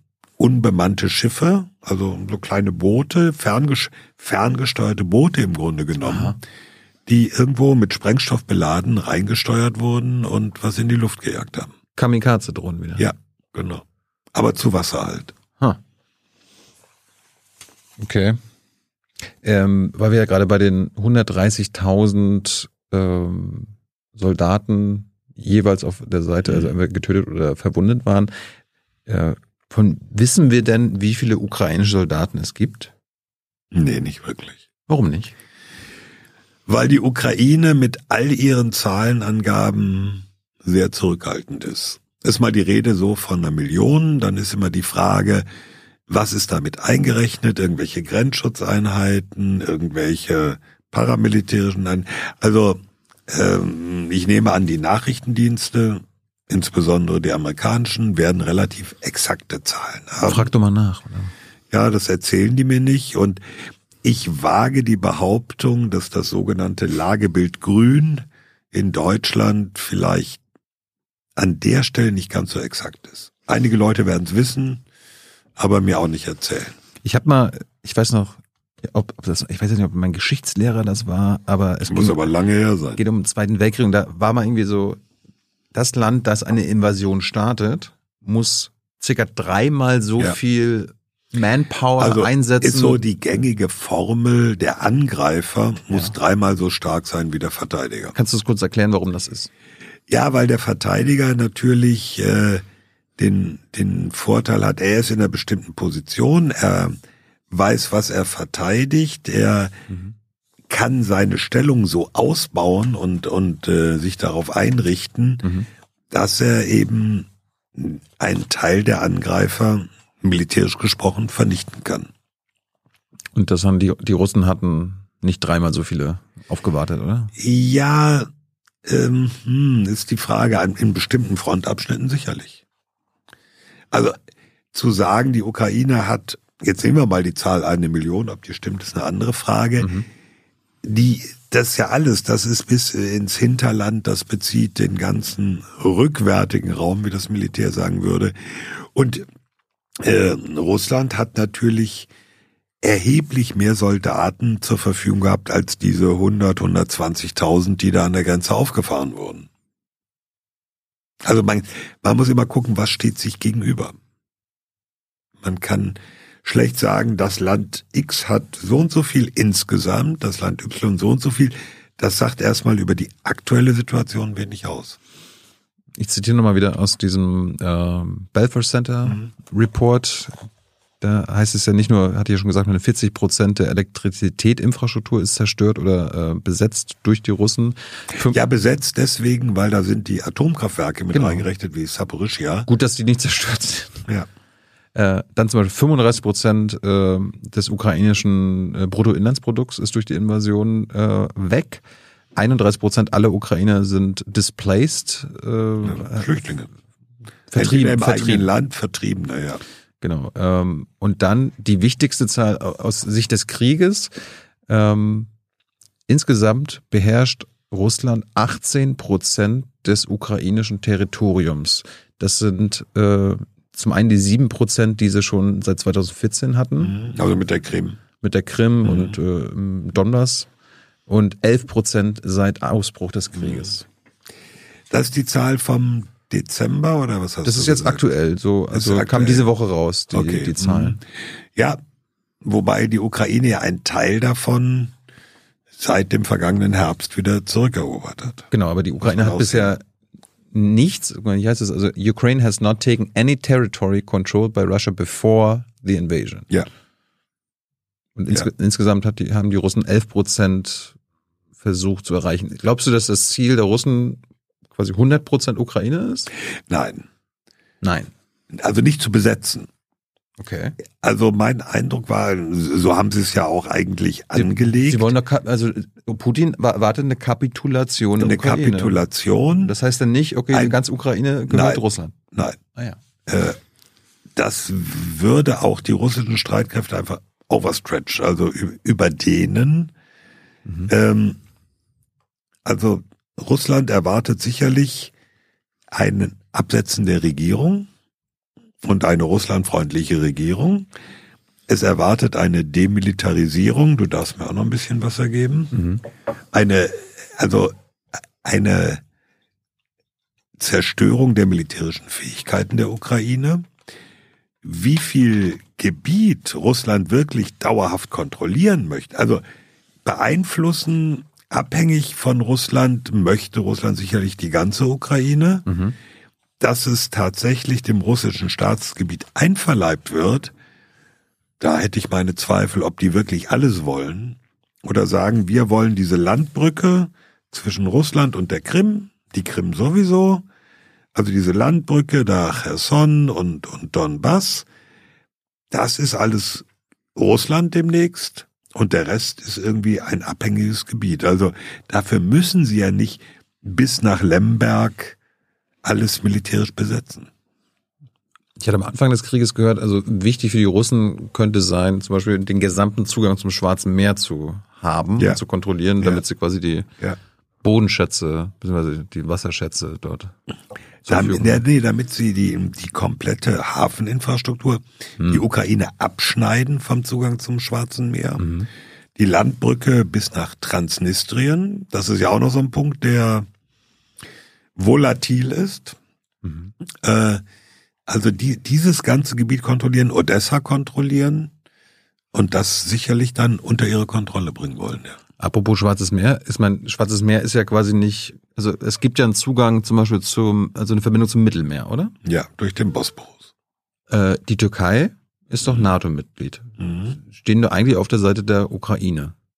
Würde man, ja, Türkei würde, ist noch ein Sonderfall. Würde man meinen. Drüber äh, reden, ja. Warum oder ist, ist, also ist diese Verbindung, warum ist die nicht gekappt, damit die Russen quasi nicht rausfahren oder reinfahren können? Also, es gibt den sogenannten Vertrag von Montreux. Mhm.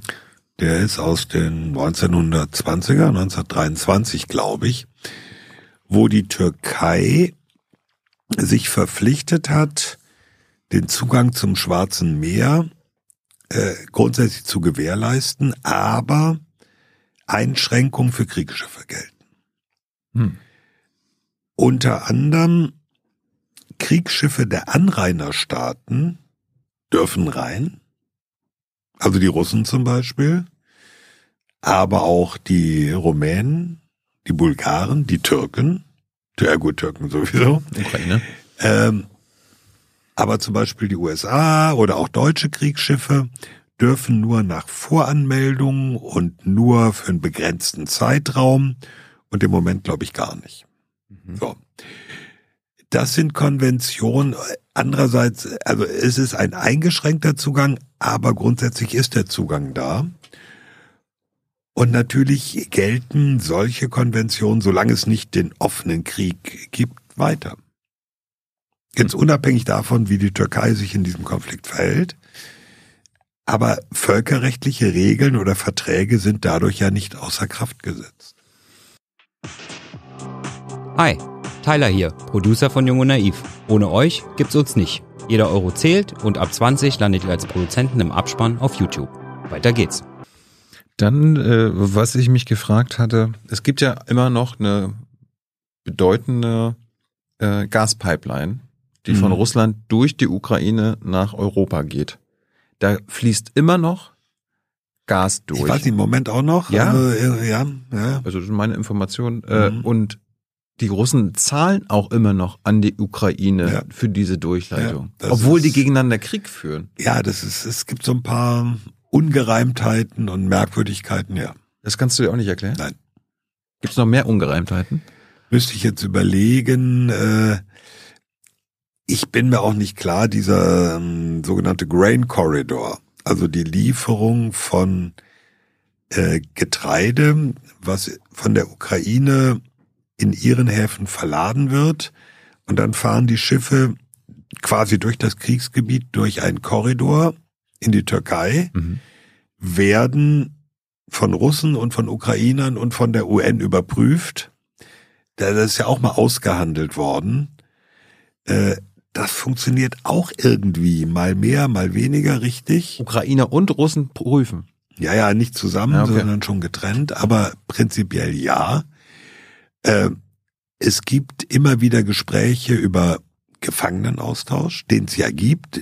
Russland hat ja selbst äh, die Gefangenen aus dem Azov-Stahlwerk in Mariupol freigelassen, obwohl die nach der russischen Propaganda eigentlich nur die schlimmsten Nazis sind, wo gibt. Mhm. Also es gibt auf einem ganz niedrigen Level immer wieder Dinge, die funktionieren, wo du sagst, ja, warum eigentlich und warum geht nur dieser geringe Level, aber auf anderem Level nicht. Gibt ja Gefangenenaustausche regelmäßig, ja, ja. Ne? Hm. ja. Ist das aber nicht ganz normal in einem Krieg oder so? Ja, prinzipiell schon. Äh, aber aus russischer Sicht ist es ja kein Krieg. Spezialoperation. Es ist eine Spezialoperation und deswegen gelten dann auch bestimmte völkerrechtliche Regelungen nicht.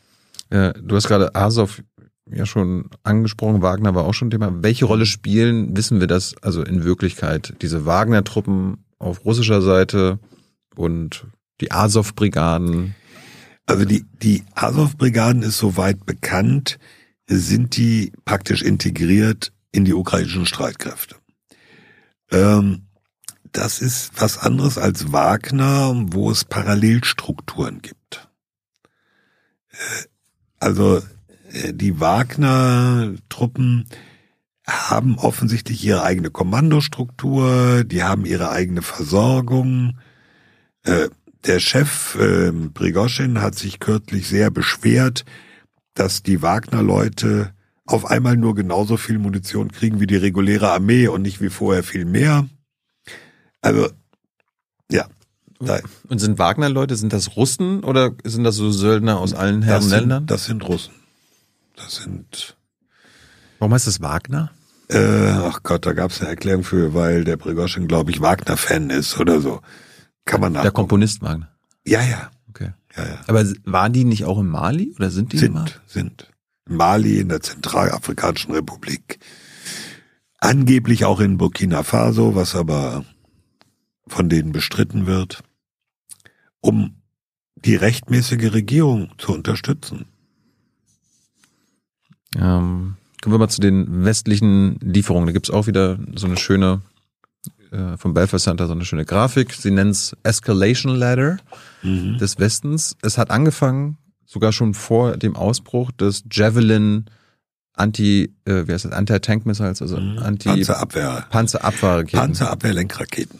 Die wurden von den Amerikanern wahrscheinlich geliefert. Von Amerikanern, von Briten, ja. Dann, dann ging es, ging es nach dem Ausbruch los mit Stinger Ja, äh, Raketen. Was sind das? Flugabwehr.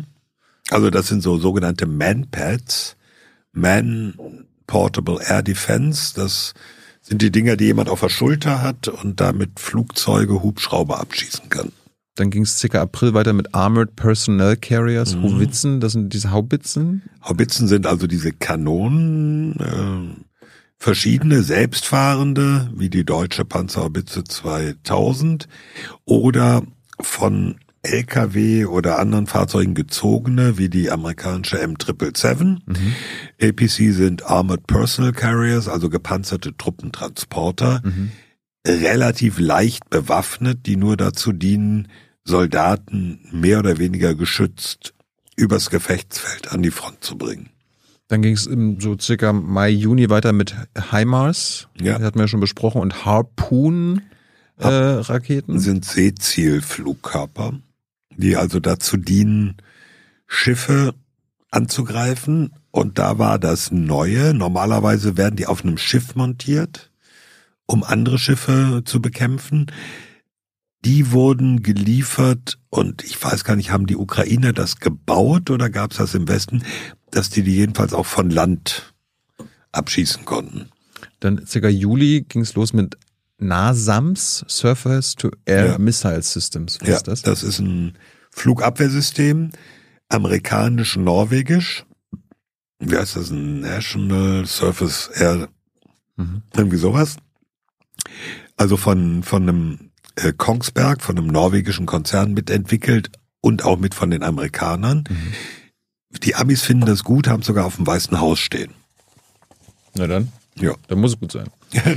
okay. Gleich, äh, parallel HARM, Ja. Ja, Anti-Radiation eine- Missile. Das ist eine sehr an- interessante Geschichte. Also Harm ist eine Rakete, die vom Flugzeug abgefeuert wird und die dient ganz speziell dazu, Radarstellung zu zerstören.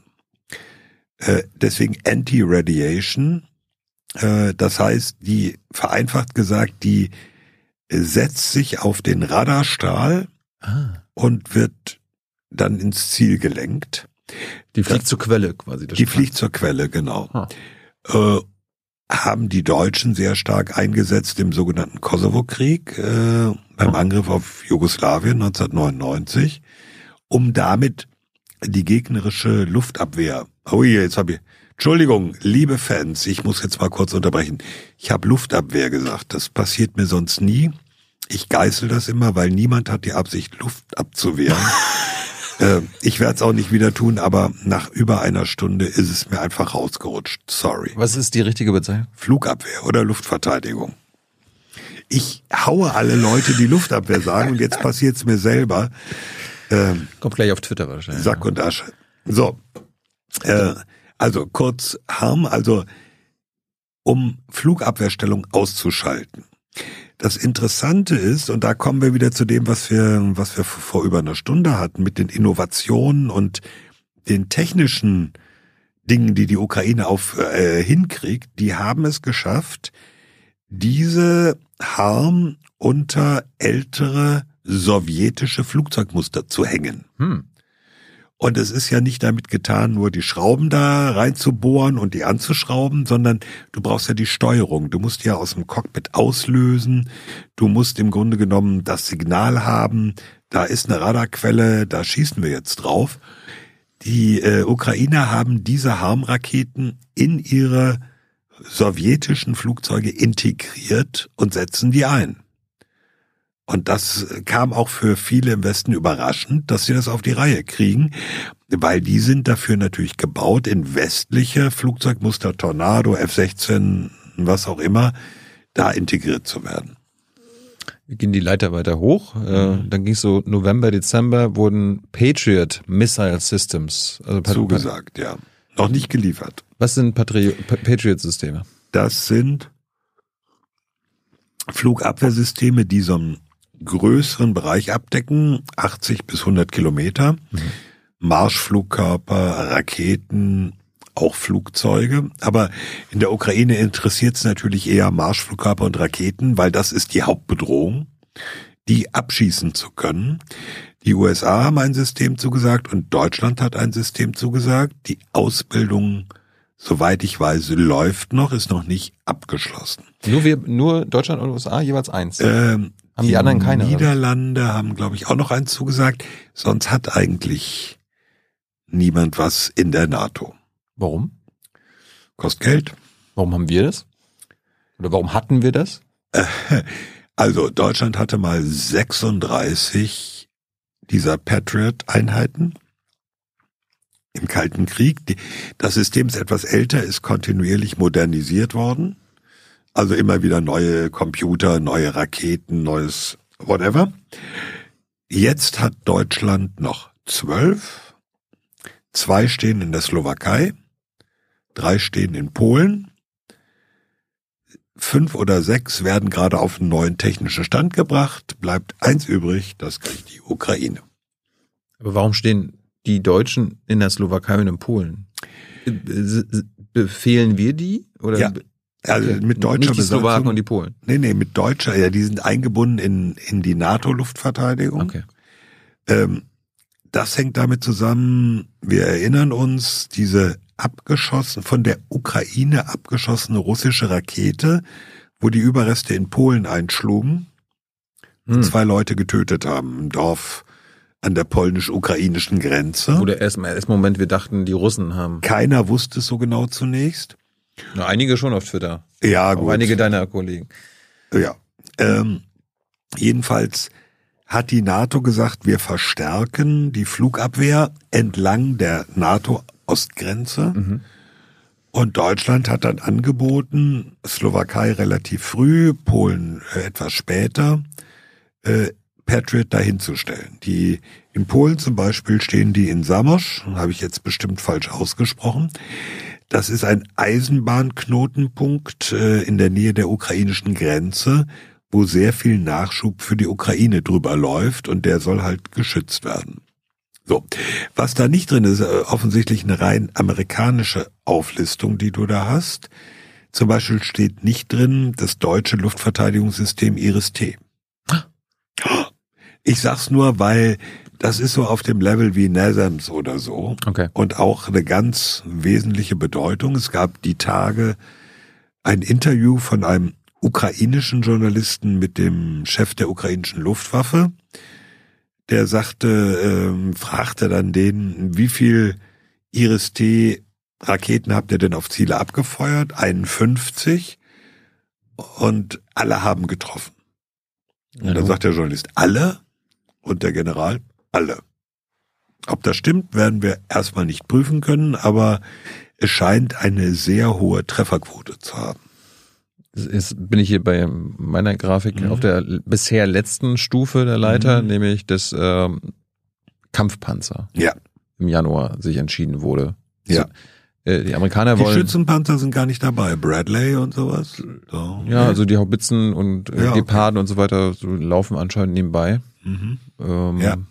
Aber das ist ja die große, das große Entscheidung war im Januar, okay, es soll ein Kampfpanzer geliefert werden. Ähm, da erstmal, die, die Ukrainer hatten ja während der Diskussion gesagt, ey, wir erwarten eine Offensive der Russen jetzt im Frühjahr. Wir brauchen, lieber Thomas, mindestens 300 Ja. Kampfpanzer. Ja. So, jetzt haben wir ja die Diskussion verfolgt, brauchen wir jetzt nicht noch drüber reden. Aber am Ende hat Scholz gesagt, okay, Leopard 2 Panzer können geliefert werden, Mhm. andere Alliierte auch. Heute kam gerade noch die Nachricht, äh, dass nicht nur 14 Leopard 2 Panzer geliefert werden, sondern sogar 18 aus Deutschland. Aus Deutschland, von der Bundeswehr. Ja. Genau, und insgesamt soll jetzt ein ukrainisches Bataillon, wenn ich das Verteidigungsministerium verstanden habe, dadurch aufgestellt sein. Also ein Panzerbataillon, Prinzipiell ja. was Mhm. 31 Kampfpanzer wären. Ähm, jetzt lassen wir mal die Bradleys, also die amerikanischen oder die Abrams erstmal weg. Abrams sind die amerikanischen Kampf. Die sollen erst, Ja. die sollen erst 24 kommen. Voraussichtlich, ja. Hoffentlich nicht, hoffentlich nicht zu spät. Aber wenn die Ukrainer gesagt haben, wir brauchen mindestens 300, um Und jetzt werden es 60. wenn überhaupt. Na, die 60 scheinen relativ gesichert. Ja, aber wenn, wenn, Plus, also wenn, wenn, also sagen wir mal vielleicht 70, 80. Ja. Wenn Mhm. du jetzt in Not bist Ja. und sagst, ich brauche aber mindestens, ich, ich Ja. hätte am liebsten noch viel mehr, aber Ja. ich brauche mindestens 300. Und du schickst mir ein Fünftel davon. Also wir müssen sehen, die Ukraine bekommt von östlichen NATO-Ländern etliche ehemals sowjetische Kampfpanzer. Mhm. Ähm, da war immer die Argumentation, die kennen sie, die können sie warten, die können sie fahren, die können sie zum Schießen benutzen, klappt sofort. So. Okay. Das kommt irgendwann an eine Grenze, weil wo gibt es Munition und wo gibt es Ersatzteile für diese Panzer? In Russland. in Russland. Im Westen eher nicht. In Bulgarien, glaube ich, wird jetzt eine Fabrik aufgemacht, die Munition für diese sowjetischen Kaliber herstellt. Genau aus dem Grund, damit die für ihre Legacy Systems noch was bekommen. Hm. Langfristig läuft's aber auf eine Umstellung der Ukraine auf westliche Waffensysteme hinaus, bei Artillerie ohnehin, was auch wieder ein anderes Kaliber ist, aber eben auch bei Kampfpanzern. Jetzt kann man natürlich die Frage stellen, sind die 300, die die Ukraine gefordert hat, ist das eine militärische Zahl oder ist das eine politische Zahl? Kann man drüber streiten. Ich Hm. bin mir nicht sicher. Sagen wir, es liegt irgendwo dazwischen. Sie ist sicherlich zu einem Teil militärisch begründet, aber sicherlich auch politisch. Die Ukraine wird natürlich auch erstmal 62 nehmen. Die wird nicht sagen, ey, bist du doof? Will ich 300? Gibst du mir 60? Was soll die Scheiße? Ja, besser als nichts. Genau. So. Aber? Äh, ja, nicht aber. Die Frage ist jetzt, wie werden die eingebunden? Panzer alleine bringt's nicht. Also zu glauben, jetzt kommt der Leopard als Wunderwaffe und räumt da auf. Habe ich in der ARD Brennpunkt gelernt, Ja, dass es so ja. sein soll. Nee, so ist es natürlich nicht. Haben sie gesagt. Ähm, das Ganze funktioniert nur im Zusammenspiel. Mit Schützenpanzer, mit Artillerie, mit Aufklärung, mit Drohnen, mit Pipapo. Da können natürlich zwei Bataillone Leopard und dann kommen ja noch britische Challenger dazu. Kein komplettes Bataillon. Muss man gucken, wie die da integriert werden. Sowas kann natürlich einen Unterschied machen irgendwann die Abrams, ein Bataillon. Jetzt müssen wir sehen, das wird auch noch eine interessante Frage. Ein westliches Panzerbataillon hat 44 Panzer.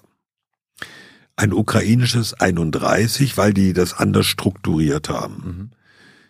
Weniger Kampfkraft als ein westliches Bataillon. Wie kann man die taktischen Grundsätze, die die auch mitkriegen bei ihrer Ausbildung, wie kann man das da umsetzen? Wird uns bestimmt irgendwann noch jemand erklären, wird man dann sehen. Aber es geht natürlich zunächst mal darum, diese zwei Bataillone möglichst schnell einsatzbereit zu haben. Was, was mich ja gewundert hatte, irgendwie viele, die im, im Januar ganz laut getrommelt haben, dass es diese Leopard-Lieferung geben soll und diese Kampfpanzer, die die Mhm. Ukraine braucht, dass nachdem es dann das Jahr gab, so, dass so hinten, also über das, was wir jetzt gerade geredet haben, dass die Ukrainer nicht viel, viel mehr brauchen, dass das so ein bisschen hinten weg, äh, weggefallen ist. Also mein Eindruck ist so ein bisschen, es haben viele sehr laut geredet, aus politischen Gründen. Und dann haben die mal in ihre Depots geguckt. Oder ihre Offiziere gefragt, wie viel haben wir eigentlich? Hm. Also, es ist manchmal ein bisschen komisch.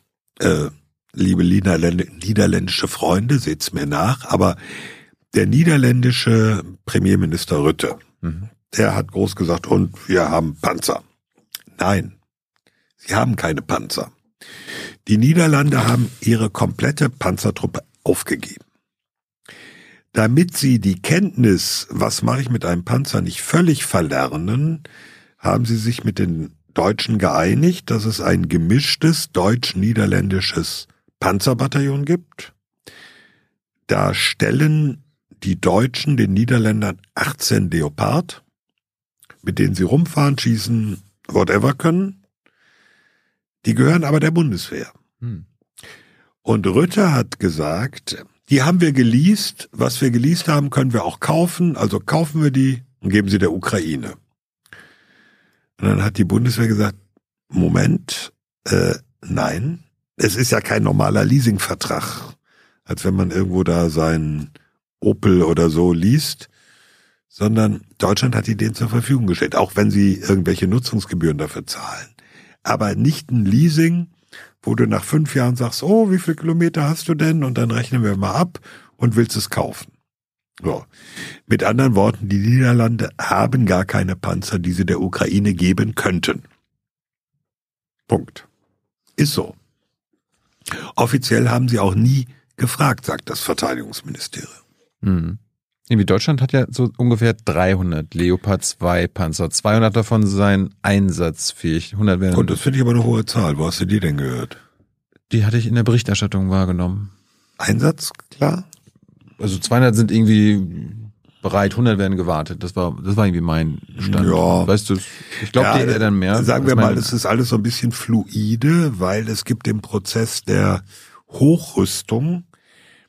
Die äh, Bundeswehr sollen ja durchgängig den modernsten Stand, Leopard 2 A7V bekommen. Aber die werden bislang, muss man gucken, ob sich das noch ändert, ja nicht neu produziert, sondern es werden alte abgegradet. So. Da muss man gucken, wie auch immer. Deutschland gibt jetzt 16 Leopard 2 A6 ab. Gib, äh, Nee, erklär, 18, Entschuldigung. erklär doch mal, gibt ja wahrscheinlich jetzt Teil des Publikums zu sagen, warum geben wir denen nicht alle? Wir sind nicht im Krieg, Thomas. Warum Ja. geben wir nicht alle Leopard-Panzer 2, 3, äh, 1 oder 2 den Ukrainern? Dann haben wir keine mehr. Ja, und wir sind ja nicht im Krieg. Ja. Äh, Deutschland ist aber Verpflichtung in der NATO eingegangen. Zu sagen, wir machen nicht nur Landesverteidigung, wir machen auch Bündnisverteidigung. Zum Beispiel im Baltikum. Also Estland, Lettland, Litauen. Estland, Lettland, Litauen oder auch in Polen. Wenn jetzt der Fall kommen sollte, dass es, es scheint unwahrscheinlich, aber der Angriff auf die Ukraine schien auch unwahrscheinlich, dass es einen russischen Vorstoß nach Litauen gibt. Dann erwartet Litauen, dass die deutschen Panzer angefahren kommen. Dann wäre es schlecht, wenn es gar keine mehr gäbe. Ganz abgesehen davon, wer keine Panzer hat, kann auch nicht üben und keine Leute dran ausbilden.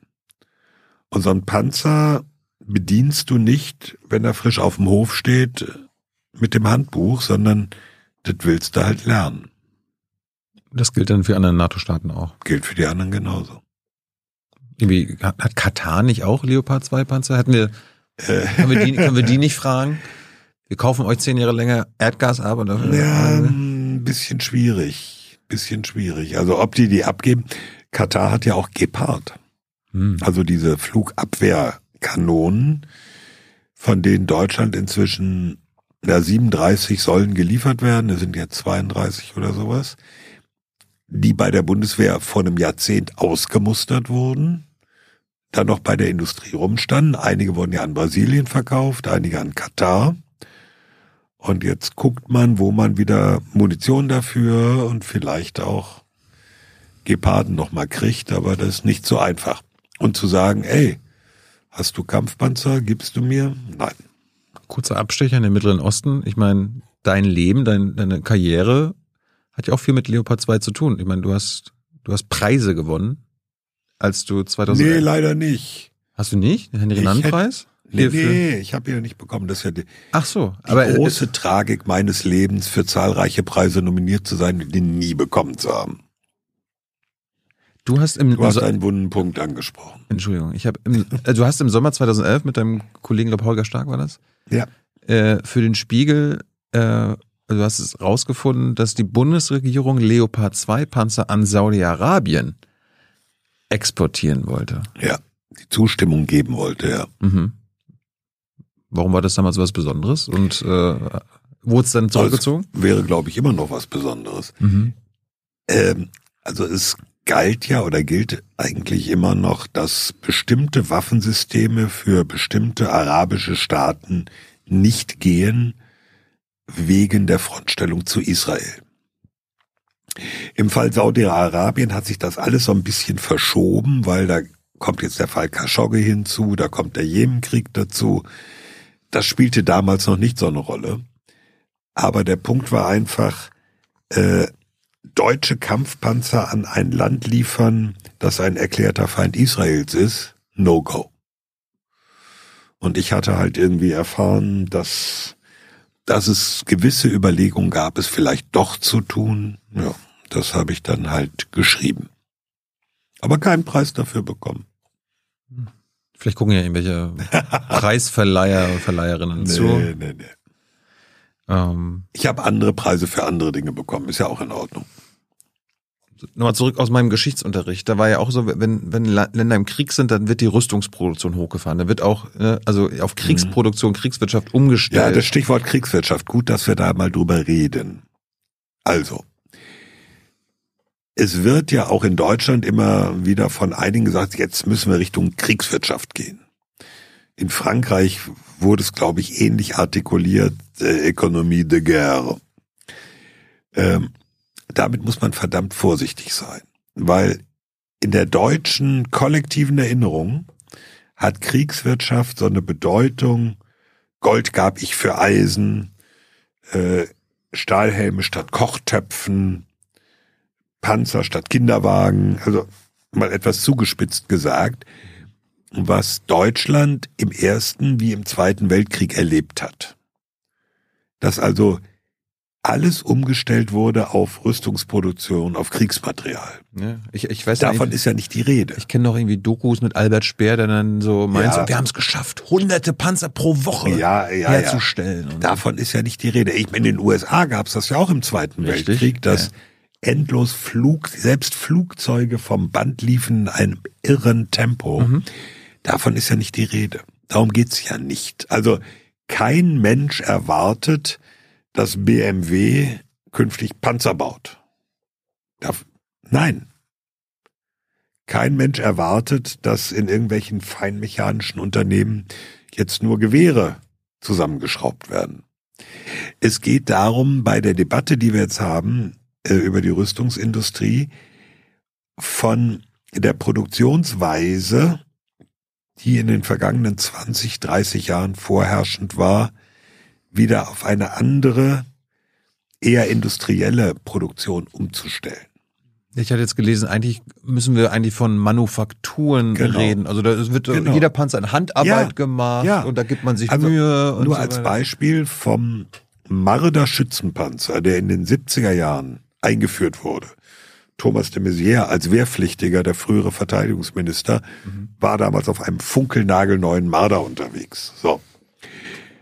Von dem gab es dreieinhalbtausend Stück etwa. Vielleicht noch ein paar mehr, also sowas in der Größenordnung.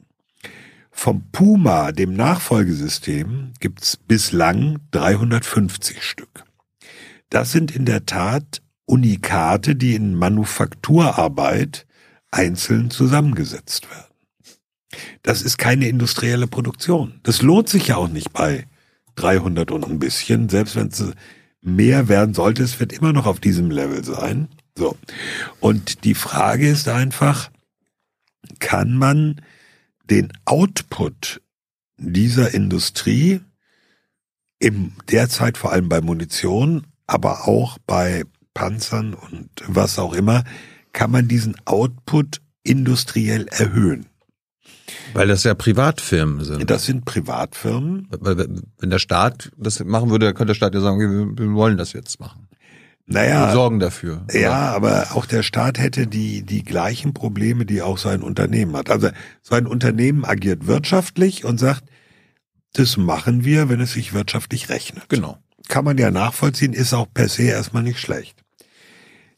Dafür müssten wir aber die klare Ansage haben, wir bestellen auch. Weil die Industrie hat ihre Kapazitäten natürlich orientiert in den vergangenen 20, 30 Jahren an dem, was die Bundeswehr bestellt hat. Wenn die wenig bestellen, sehen die natürlich zu, dass die ihre Produktion auch strecken, weil sonst sind die nach einem Jahr fertig und dann sitzen alle da rum. Wollen wir ja nicht. Mhm. Vor allem nicht nur wollen wir nicht, sondern das Problem ist, dass hochspezialisierte Ingenieure sagen, ja, dann mache ich doch was anderes. Also dieses Schwerter zu Flugscharen kann dann auch schiefgehen, weil alle können nur noch Flugscharen bauen und keine Schwerter mehr. Ich hatte ja eigentlich auch gefragt, die Länder, die im Krieg sind, sind Ukraine und Russland. Mhm. Wie ist es da mit der Kriegsführung? Also wird Rüstung in der Ukraine produziert? Ja. Also weniger als früher. Äh, was natürlich auch damit zu tun hat, dass es viel zerstört, dass viel zerstört wurde. Die Ukraine war auf dem internationalen Rüstungsmarkt auch bei Flugzeugen ein Player. Ja. Typisches Beispiel, die Antonov-Maschinen, diese riesen Transportmaschinen sind eine ukrainische Konstruktion. Das hat sich dann aufgesplittet in eine russische, in eine ukrainische Linie. Äh, ein Großteil der ukrainischen Maschinen wurde nach Leipzig ausgeflogen. Aber die Antonov 225, jetzt muss ich gucken, dass die Planespotter mich nicht hauen, größte Frachtflugzeug der Welt, ist zerstört worden durch russischen Angriff. Auf dem Flughafen in der Nähe von Kiew. Hm. Das sind äh, Maschinen, die hat zum Beispiel die Bundeswehr geschartert, um eine Haubitze nach Afghanistan zu fliegen oder Hubschrauber nach Mali. Dann gibt's bestimmte Aggregate, Flugzeugmotoren. Vor Kriegsbeginn, zu der Zeit, als in Deutschland 5000 Helme ähm, geliefert wurden, konnte man online noch moderne Gefechtshelme bestellen bei einer ukrainischen Firma. Das wurde dann sehr schnell gekappt, weil die natürlich für den eigenen Bedarf produziert haben. Aber die Ukraine war zumindest, ist teilweise, was militärische Ausrüstung angeht, auch durchaus ein Player. Viel Industrie zerstört, deswegen ist im Moment schwer einzuschätzen. In Russland ist die Ansage, wir erhöhen die Schlagzahl in den Unternehmen, die Panzer, Munition, Geschütze Das herstellen. wäre jetzt meine Frage. Also Ja. wenn ich jetzt quasi Putin wäre, dann würde ich auch sagen, hier Kriegswirtschaft, wir, wir erhöhen mal unseren Ja. Panzeroutput. Ja. Aber Das läuft offensichtlich. Ist natürlich die Frage, wie weit funktioniert das? Ähm, es gibt immer wieder diese beliebten äh, Zerlegespielchen. Jemand kriegt eine russische Drohne in die Hand oder eine Rakete, nimmt sie auseinander, guckt nach, wie viel westliche Bauteile sind drin. Wohl relativ viele. Können die ersetzt werden, zum Beispiel aus chinesischer Produktion? Bei manchen Sachen geht es, manchen Chips, bei manchen Hightech-Bestandteilen nicht. Wärmebildgeräte von Thales aus Frankreich. Angeblich sollen in russischen Drohnen Teile von ganz handelsüblichen Canon-Kameras verbaut sein für die Aufklärung. Kriegen Sie die noch? Ich weiß es nicht. Also sowas wie, wie, eine, wie eine Digitalkamera von Canon ist ja kein militärisches Gut. Ich glaube, es gilt noch nicht mal als Dual-Use-Gut. Und ich glaube nicht, dass es da ähm, Exportsanktionen gibt oder Beschränkungen gibt. ja, Pelle hat mir gerade ein paar Zuschauerfragen mit reingereicht, vielleicht mal ein oder zwei, die Ja. beim Thema jetzt immer noch Versorgung und so weiter sind. Hier, Liesborn schreibt, wie kritisch siehst du es, wenn die Russen es schaffen, bei Donetsk vorzustoßen, um die Zugverbindung in den Süden nutzbar zu machen? Russische Logistik ist scheinbar stark auf der Schiene. Ja, das ist kritisch in der Tat. Da, wo Russland es schafft, die Eisenverbindung aufrechtzuerhalten, haben sie einfach Vorteile. Weil sie sehr stark Schienen nutzen, so weit wie möglich, um ihr Material voranzubringen. Da, wo Eisenbahnverbindungen unterbrochen sind oder nicht unter russischer Kontrolle, haben sie ein Problem.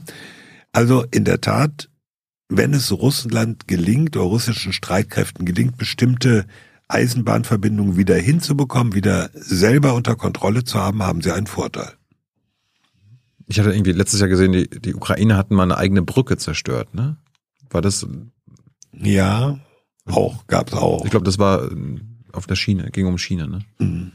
Äh, wir nä- nähern uns ja langsam den Schluss. Ich habe Echt? Habt ihr einen Sendeschluss? also jetzt was ich dachte, wir machen so lange. was ich so es thematisch, was ich so thematisch, ich meine, wir Ach so. ein paar Minuten wird's dann noch.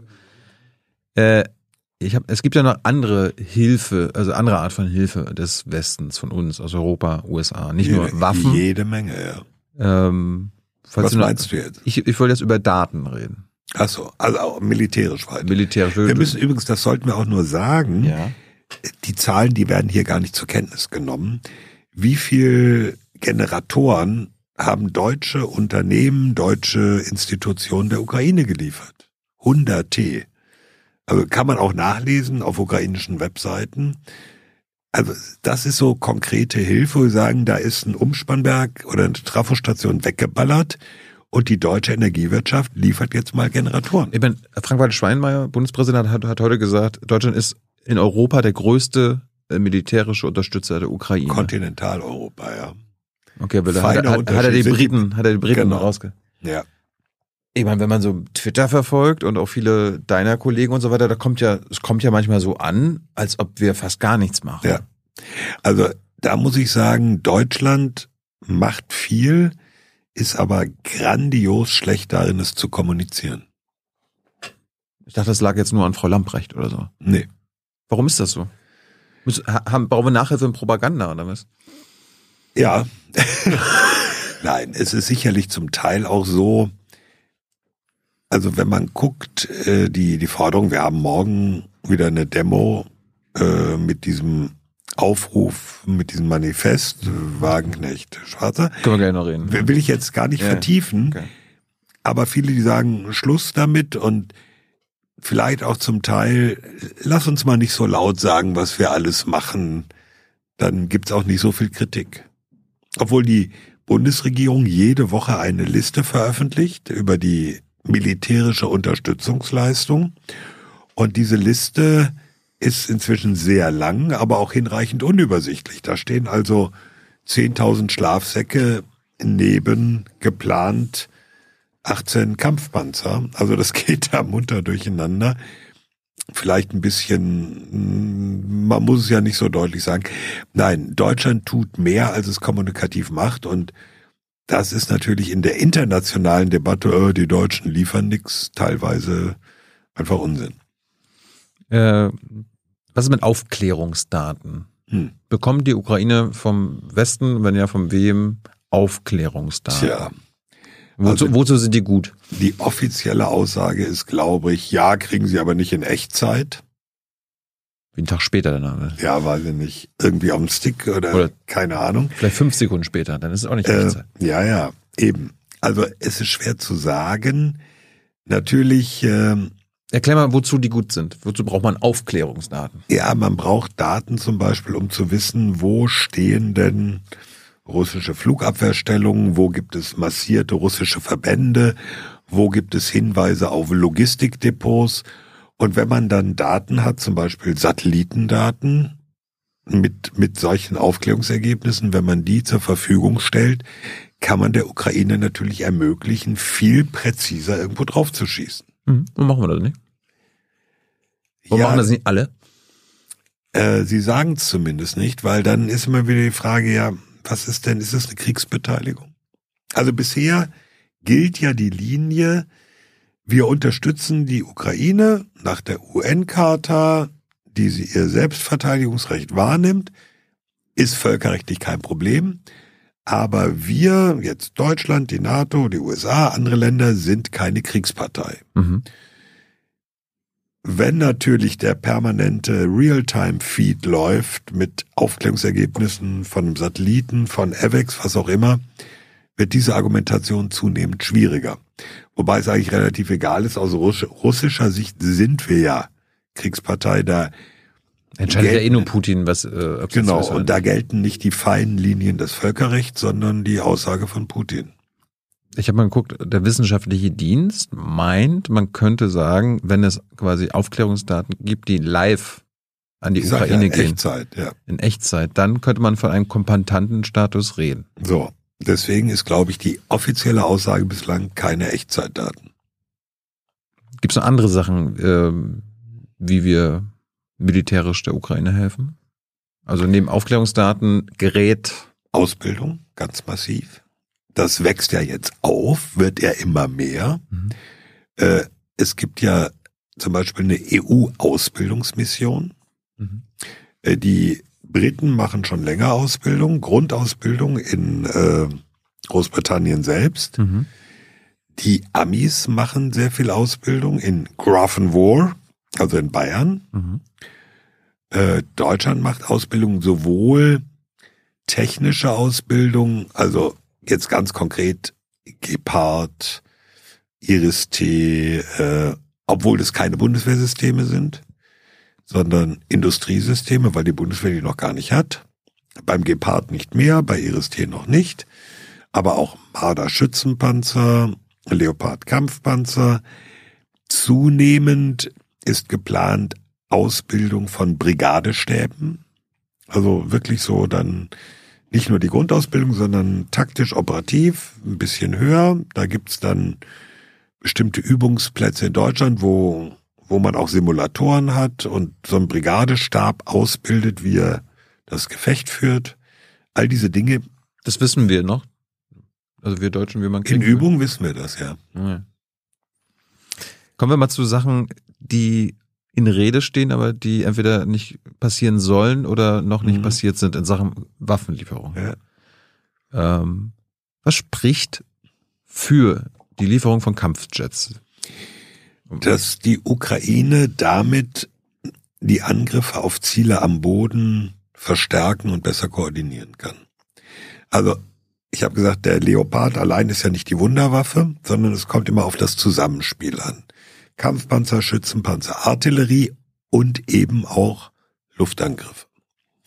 Also wenn die Ukraine Kampfjets hat, zunehmend westliche Kampfjets, die für die Bekämpfung von Zielen am Boden geeignet sind, dann kann sie damit natürlich ihre Angriffe auf russische Stellungen verstärken, ergänzen. Die werfen dann Bomben drauf ab, Lenkflugkörper, whatever. Was spricht dagegen? Ähm, es gibt einen technischen Punkt. So ein Jet ist erheblich komplexer als ein Kampfpanzer und alles andere. Dann stellt sich die Frage, wie kriegt man das mit der Wartung hin?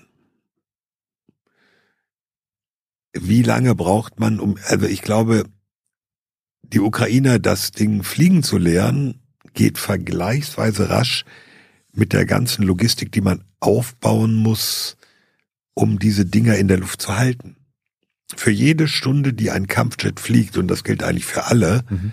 hast du mehrere Stunden am Boden, in denen er gewartet wird. Und der Boden müsste ja ukrainisches Gebiet so, sein. Da oder? sind wir an der nächsten Frage. Ist das ukrainisches Gebiet oder hat man dann so eine Wartungs-, Instandsetzungsgeschichte irgendwo in Polen oder irgendwo in einem NATO-Land. Mhm. Dann starten, wenn man das so machen würde, starten ukrainische Kampfjets von einem NATO-Flughafen. So. Das ist der eine Punkt. Der andere Punkt, ich habe ja vorhin schon gesagt, hier mit Bekämpfung der Flugabwehr. Viele Ziele also wenn du Kampfjets hast, willst du die Lufthoheit haben und willst du die Flugabwehr ausschalten. Logisch. Diese Flugabwehrstellungen, die du ausschalten willst, stehen aber zu einem nicht unerheblichen Teil in Russland. Das heißt, inhärent von der Logik her sagst du, die müssen Ziele in Russland angreifen. Das wollen wir ja nicht. Eben. Und daran äh, liegt, läuft so ein bisschen die Debatte derzeit. Also die Deutschen sind weitgehend raus aus der Geschichte, weil ganz offensichtlich richtet sich das Augenmerk der Ukraine auf die F-16, US-Kampfjet. Das ist so ähnlich wie beim Leopard äh, am Boden. Warum wollte die Ukraine Leopard oder will Leopard? Nicht nur, weil weil es ein Top-Kampfpanzer ist. Jetzt kann man drüber streiten, ist der beste. Die Amis sagen, nein, der Abrams ist der beste. Gut, egal, brauchen wir gar nicht drüber zu reden. Der Leopard ist unglaublich verbreitet. Es gibt keinen anderen westlichen Kampfpanzer, der so verbreitet ist unter so vielen verschiedenen Nationen. Je breiter die Basis ist, umso mehr Länder hast du, die bei Bedarf Panzer liefern können, aber vor allem auch Ersatzteile, die mit Ausbildung unterstützen können. Du hast einfach viel mehr Möglichkeiten. Und so ähnlich ist es dann in der Luft bei der F-16 am weitesten verbreitet in der NATO im Westen von allen Kampfjets. Deswegen F-16 nach dem Tornado fragt die Ukraine nicht wirklich. Also Deutschland kann sich da an der Stelle relativ entspannt raushalten. Aber es gibt ja auch in Deutschland im politischen Raum Leute, die sagen, ja, Kampfjets sollen sein. Ja. Was sagst, was hast du persönlich bei, du warst ja auch für Kampfpanzer. Bist du, bist, wärst du für Kampfjets? Da bin ich vorsichtiger, weil wir müssen drüber reden, wie weit bedeutet Kampfjets, westliche Kampfjets, den Krieg nach Russland reinzutragen. Also ich sehe da eine andere Eskalationsdynamik als bei dem Kampfpanzer. Also kein Mensch erwartet, dass Zelensky mit dem Leo nach Moskau durchfährt. Manche haben ja in der Debatte so getan. Mhm. Wehe, wir geben den Leos, dann stehen in einem halben Jahr die Leos vor Moskau. Mit dem Eisernen Kreuz drauf. Ist Unsinn. Mhm.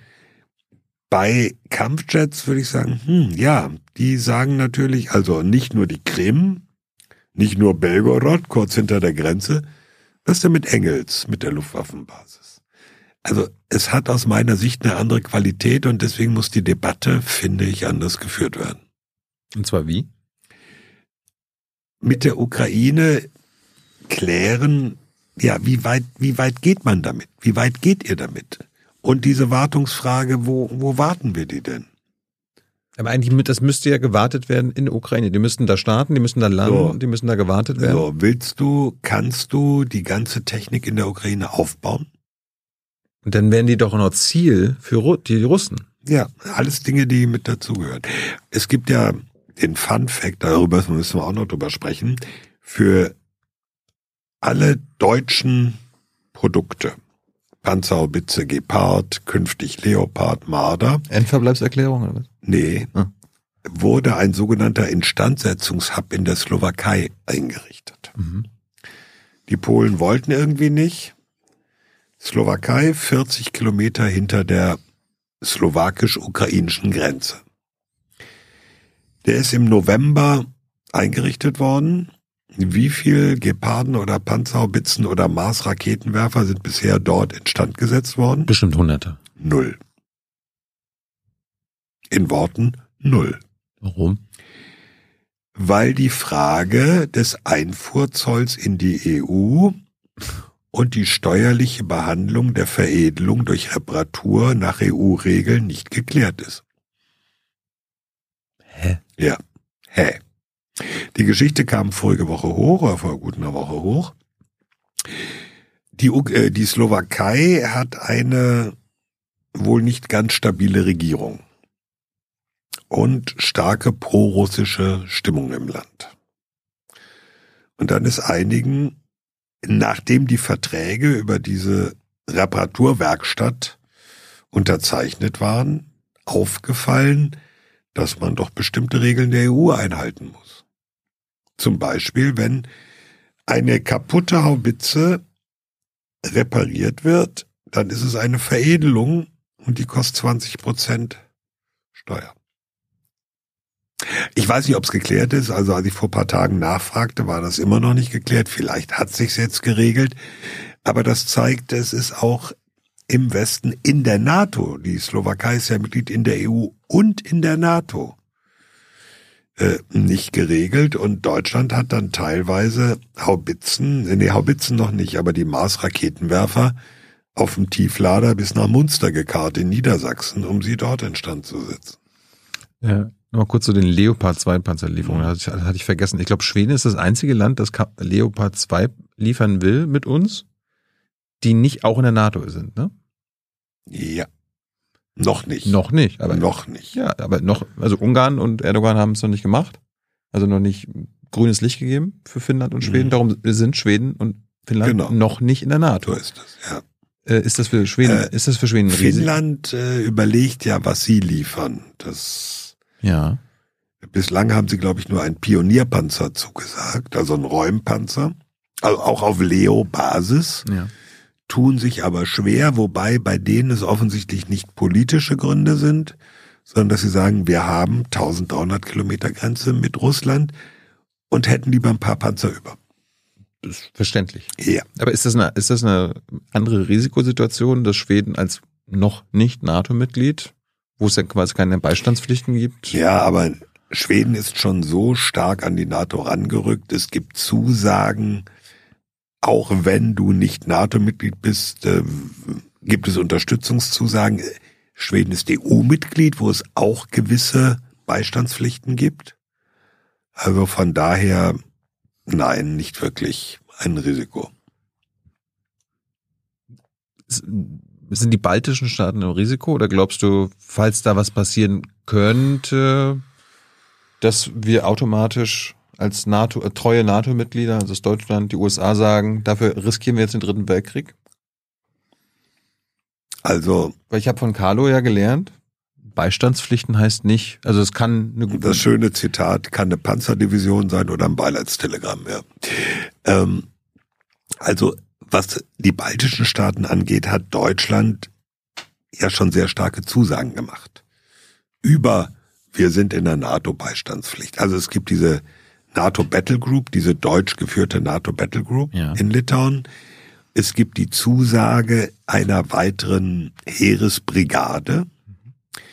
Die besteht im Moment nur aus rotierenden Bataillonen, die immer wieder zur Übung hinbekommen. Jetzt im März wieder oder in den nächsten Tagen wieder.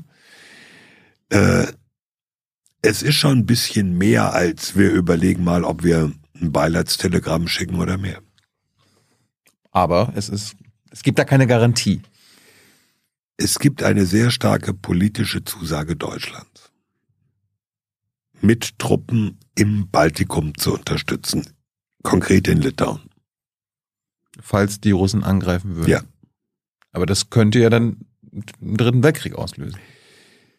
Naja, äh, wenn Russland ein NATO-Land angreift, stellt sich generell die Frage, wie reagiert die NATO? Klar, aber kommt, und, kommt es nicht, also ist jetzt zynisch, aber kommt es nicht darauf an, welches NATO? Du meinst, ein Angriff auf Polen ist schlimmer als ein Angriff auf Litauen, weil es so klein ist. Vielleicht. Ja, dann würde die NATO insgesamt nicht mehr funktionieren. Ja, natürlich. Ich meine, das, das muss ja auch ein Joe Biden als äh, größte Supermacht ja auch seinen Leuten, also sein, sein, seiner Bevölkerung erklären, wir gehen jetzt, wir riskieren jetzt einen dritten Weltkrieg, weil ein Land, von dem ihr wahrscheinlich noch nie gehört habt, Estland, ähm, angegriffen wird. Ja, aber das ist eigentlich die Daseinsberechtigung der NATO. Richtig. Die kann man natürlich in Frage stellen. Dann kann man es auch lassen. Auf der anderen Seite ist ja auch gerade die Ansage an Russland, wenn du diesen Angriff machst, dann riskierst du den dritten Weltkrieg. Natürlich. Das ist der Punkt. Wir waren bei Kampfjets, äh, ich hatte auch gehört, wir waren ja auch mal bei äh, einigen Veranstaltungen zusammen. Kampfhubschrauber? Was ist damit ja, für die Ukraine? Ist das unproblematischer? Es wäre unproblematischer, also das wäre im Grunde genommen so auf dem Level von Artillerie, so würde ich das einschätzen. Gibt's aber offensichtlich bislang keine konkreten Überlegungen. Vielleicht auch, weil die Überlebenschance der russischen Kampfhubschrauber in der Ukraine so doll hoch nicht ist. Ich empfehle mal nach Videos zu gucken, Stichwort KA-52. Das ist so einer mit so einem in sich drehenden Doppelrotor, Kampfhubschrauber, russischer, da gibt's hinreichend viele wird abgeschossen Videos. Was ist mit anderen Sachen? Also ich nenne das jetzt Kampfschiffe was, oder U-Boote. Können wir sowas liefern? Macht sowas ja, Sinn? Ja, aber wofür? Ich weiß es nicht. Nö. Also was, was, was liegt, also was könnte jetzt noch auf ein als, als, als Diskussion kommen, was, ich meine, wir werden wahrscheinlich nie Atomwaffen liefern. Nein. Wir werden nie Soldaten Nein. schicken. Was, was, was, also der Punkt ist, ist, noch möglich? Ich glaube, wir müssen weg von dieser Denke, es muss ein neues High-End-Spielzeug sein. Das Entscheidende ist, ist der Nachschub von Munition gesichert? Und zwar von viel Munition. Und zwar schnell. Mhm. Munition für Artillerie, aber auch Flugabwehrraketen. Also wie kriegt man hin, dass die Ukraine ihre Luftverteidigung nochmal aufstocken kann? Kriegt sie da zusätzliche Systeme? Kriegt sie da genügend Abwehrraketen, um auch russische Drohnen, Marschflugkörperraketen abschießen zu können? Das ist doch der Punkt. Es laufen gerade, darf man das hier verraten, wir sind ja unter uns, Gespräche mit Schweden. Mhm. Ähm, Iris T, habe ich schon erzählt, ist ja dieses deutsche Flugabwehrsystem, Iris T SLM. Das hat eine bestimmte Art von Lenkflugkörper, der andere Raketen, Marschflugkörper abschießen soll. Diese Abwehrraketen sind ziemlich teuer und es gibt nicht so irre viele davon, weil man kann am Bodensee und im Saarland nur eine begrenzte Zahl davon zusammenschrauben. Was es viel mehr gibt, ist Iris T in einer etwas anderen Version, weil die hat man nämlich auch als Raketen unter deutschen Kampfjets. Dafür gibt's in Deutschland aber nicht die Startsysteme, um sie am Boden zu verschießen. Die gibt's aber in Schweden. Hm. Und jetzt gibt's die Debatte, ob nicht die Schweden diese Startgeräte zur Verfügung stellen und die Deutschen dann halt die Lenkflugkörper oder diese Raketen, dann könnte man nämlich viel mehr in die Ukraine liefern. Also es kommt darauf an, mehr von dem, was schon da ist. Und zwar viel mehr. Und das ist, glaube ich, für die Ukraine eine im Moment wichtigere Debatte als die Frage, welches fancy Flugzeug kommt denn noch. Wissen wir eigentlich, ob die Russen alles, was sie haben, in die Ukraine schon geschickt haben? Wissen ich meine, das ist ein riesiges Land. Ja, wissen wir nicht, nein. Und sie haben noch. Äh, also haben die noch Reserven? Also sie haben Reserven, aber die Frage ist äh, die der Qualität. Also wie viel Reserven haben sie von Hightech-Zeug und wie viel von nicht ganz so präziser Massenmunition? Das ist so eine Frage. Wissen wir aber nicht. Reserven haben sie auf jeden Fall noch. Wir können ja gleich nochmal über die deutsche Diskussion reden aber jetzt militärisch, also bezogen auf diesen Krieg. Was gibt dir Hoffnung, dass die Ukraine wie sagen, gewinnt, überlebt? Und was spricht dagegen? Fangen wir jetzt mal vielleicht mit dem Positiven an. Also die Ukraine hat sich, habe ich ja eingangs schon gesagt, so gut geschlagen, wie es keiner vermutet hätte. Und die Ukraine er hat das Ziel zu überleben. Das ist eine ganz andere Motivation. Mhm. Das stimmt positiv. Die Frage, und das stimmt dann einen nicht so positiv,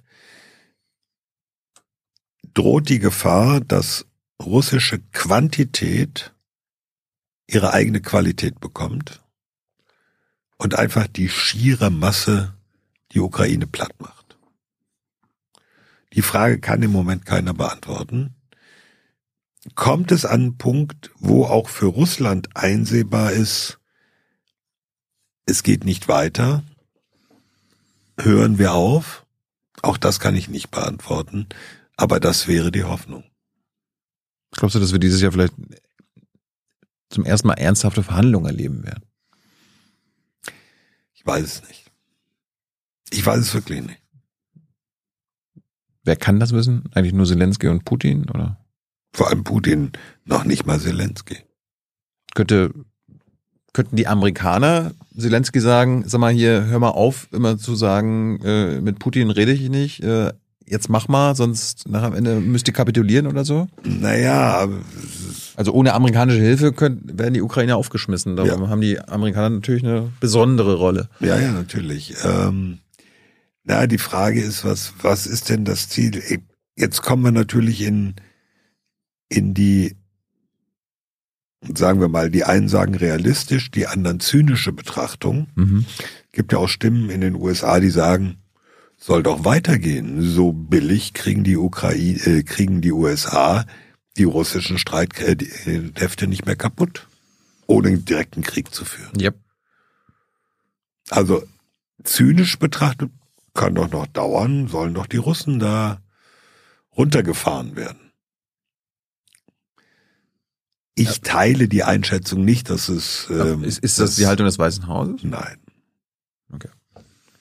Aber es gibt Stimmen in den USA, die sich in diese Richtung äußern. In Deutschland auch? Habe ich so noch nicht gehört. Lass uns mal zum Ende kommen. Ey, zweieinhalb Stunden. Genau, Das ist ich- doch bald eine Rekordsendung, oder? Nein. Was ist die längste? Vier Stunden, sechs Minuten. Nee, machen wir Nee, nee. nicht. Ich wollte nochmal über deine Arbeit reden. Hm. Du, du bloggst ja auch jeden Tag irgendwie die, die Zwischenstände und so weiter. Wo bekommst du deine Nachrichten, deine Infos über den Ukraine-Krieg her und warum, warum, wie kannst du diesen Quellen vertrauen? Äh, also ich schaue mir sehr viele öffentliche Quellen an, kann denen nicht per se vertrauen.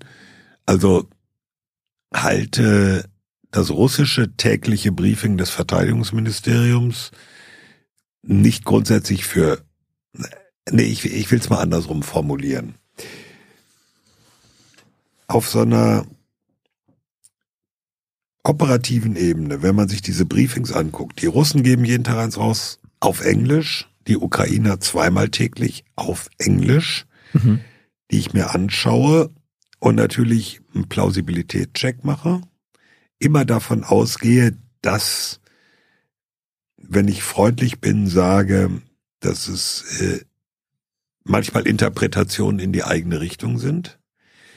Natürlich kann man immer gucken, wo gibt es Plausibilitätsprobleme, wo widersprechen. Viele Dinge werde ich äh, oder werden wir ohne nachrichtendienstliche Erkenntnisse nicht erfahren. Aber grobe Verläufe, Frontlinien und so weiter kann man daraus schon erkennen. Es gibt ja in diesem Krieg, das ist auch ein Unterschied zu, zu anderen Konflikten, eine solche Masse an Open Source Material, ähm, an Videos, an Berichten, an Einschätzungen, die man sich einfach quer angucken kann und dann auch zu gewissen Einschätzungen kommen kann. Also die letztendliche konkrete Information habe ich oft genug auch nicht, aber Linien sind schon erkennbar.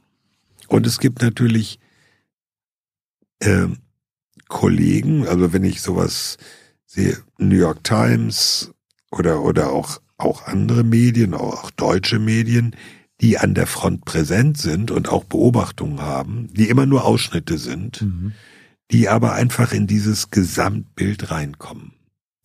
Es ist ein Puzzle, das sich aus vielen einzelnen Teilchen zusammensetzt. Ich meine, ich bin jetzt auch seit 20 Jahren erwachsen, gab ja auch schon Afghanistan-Krieg, Irak-Krieg. Äh, da kam es mir vor, als ob man so, also Frontberichterstattung, also da, wo geschossen wird, dass es da, dass es das viel mehr gab als jetzt bei, bei Ukraine. Äh, weiß ich nicht. Und wir bekommen, Das- wir bekommen ja auch immer nur was mit von der ukrainischen Seite. Also, also das ist das Problem von russischer Seite. Es gibt natürlich auch gibt es keine russischen Journalisten? Äh, Ja, aus- ist das alles Propaganda? aus staatlichen Medien. Achso. Das ist ja das Problem. Also Und es- westliche Journalisten kommen gar nicht auf die russische Seite? Nein. Also Ru- Russland lässt, es gab mal ein oder zwei Gelegenheiten, wo russische, ähm, wo russische Streitkräfte gezielt westliche Journalisten durch geführt Touren Mhm. nach Mariupol oder so geschickt haben. Aber äh, unabhängige Medien sind ja gerade in jüngster Zeit in Russland zunehmend geknebelt worden, abgeschaltet worden, wurden als ausländische Agenten diffamiert. Es gibt ja keine von der Regierungslinie abweichende Berichterstattung in Russland und auch keine russischen Journalisten, die dahin fahren können. Gibt's das das- ist der Unterschied. Gibt es das in der Ukraine? Ja. Äh, du hast ja über Clausewitz Nebel des Krieges schon gesprochen. Mhm. Ich meine, die- Wahrheit stirbt zuerst in einem Krieg. Ja, das, okay, ja. Sind die Ukrainer die besseren Propagandisten jetzt im Krieg? Also die, die Ukrainer machen PR, aber sie lügen nicht oder wenn sie lügen, nicht so offensichtlich und dreist wie die Russen. Beispiel? Ah, bis jetzt gucken. Ähm, ein typisches Beispiel ist äh, in diesen russischen Briefings, wie viel Gerät auf ukrainischer Seite vernichtet wurde Und wenn man manche Dinge sich anguckt, dann wurden mehr HIMARS vernichtet, als die USA überhaupt in die Ukraine geliefert haben. Und sowas, sowas auf dem Level. Hm. Also, das ist schon, äh, Ukraine macht PR und Russland macht Propaganda. Das sagt jetzt Thomas Wiegel. ja. Also, Es ist Propaganda auf beiden Seiten, nur wahrscheinlich auf unterschiedlichem Ja, ich Niveau. will, nein, es gibt schon einen Unterschied. Also die Ukraine stellt Dinge dar in ihrem Sinne. Klar. So, das kann man auch als Propaganda bezeichnen, meinetwegen gerne. Mhm. Ähm, die Zahl der wirklichen offenkundigen Fake News und Lügen sehe ich auf ukrainischer Seite nicht, weil die Ukraine weiß, dass viele Dinge einfach rauskommen werden. Die Ukraine braucht die Unterstützung aus dem Westen. Und die Ukraine wird aufpassen, dass sie nicht Dinge macht, die sie im Westen als schlecht, als kriminell, als lügnerisch dastehen lassen. Das ist meine, während Russland ist es egal. Hast du mal überlegt, an die Front zu fahren? Ich habe eingangs schon gesagt, ich bin im Volkssturmalter. Ja. Ich, äh, Aber als Reporter musst du ja nicht kämpfen. nee, darum geht's nicht. Interessiert dich das nicht? Ich meine, das ist es ja interessiert mich schon. Äh, wahrscheinlich auch in deinem professionellen Leben, der, naja gut, Jugoslawien, aber seit 25 Jahren der erste Krieg in Europa wieder? Warst du, warst du in Jugoslawien damals? Äh, in einem späteren, in einer späteren Phase, nicht, nicht in der Hochzeit. Okay. Hat aber mit meiner damaligen Firma zu tun. Das wollen wir jetzt nicht vertiefen. Ja, jetzt? ähm, Also angenommen, du würdest die Möglichkeit bekommen. sagen wir so, sie schaut zu, ähm, familiär wäre das umstritten. Hey, vor 30 Jahren bin ich nach Mogadischu gefahren. War auch damals nicht lustig. War vielleicht ein bisschen leichtsinnig. Jetzt bin ich 30 Jahre älter und sage, gewisse Risiken nehme ich vielleicht nicht mehr in Kauf. Zum Schluss, ähm, ich habe gleich nochmal zwei, drei Zuschauerfragen. Mhm. Aber es, du weißt ja auch, du kennst ja die, die Umfrageergebnisse in Deutschland.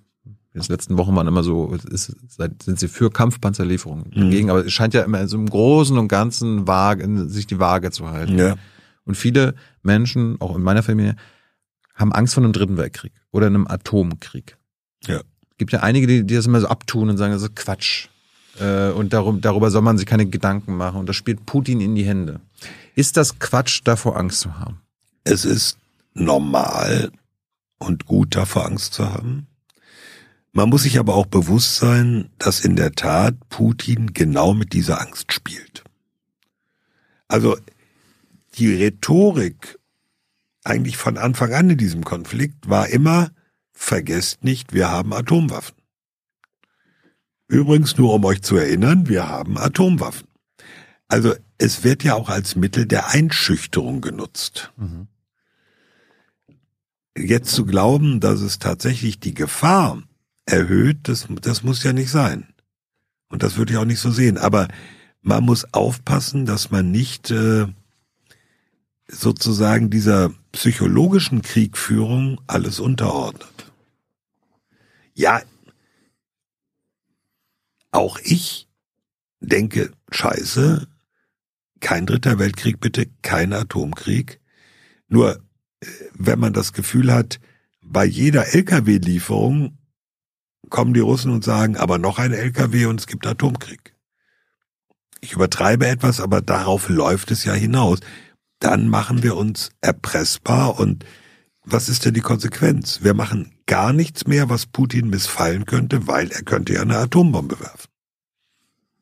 Ich habe sogar gehört, die, also wenn der Westen mit Putin mal redet, da sind die Kampfpan äh, also Kampfliefer, also was, Waffenlieferungen gar, gar nicht so Thema.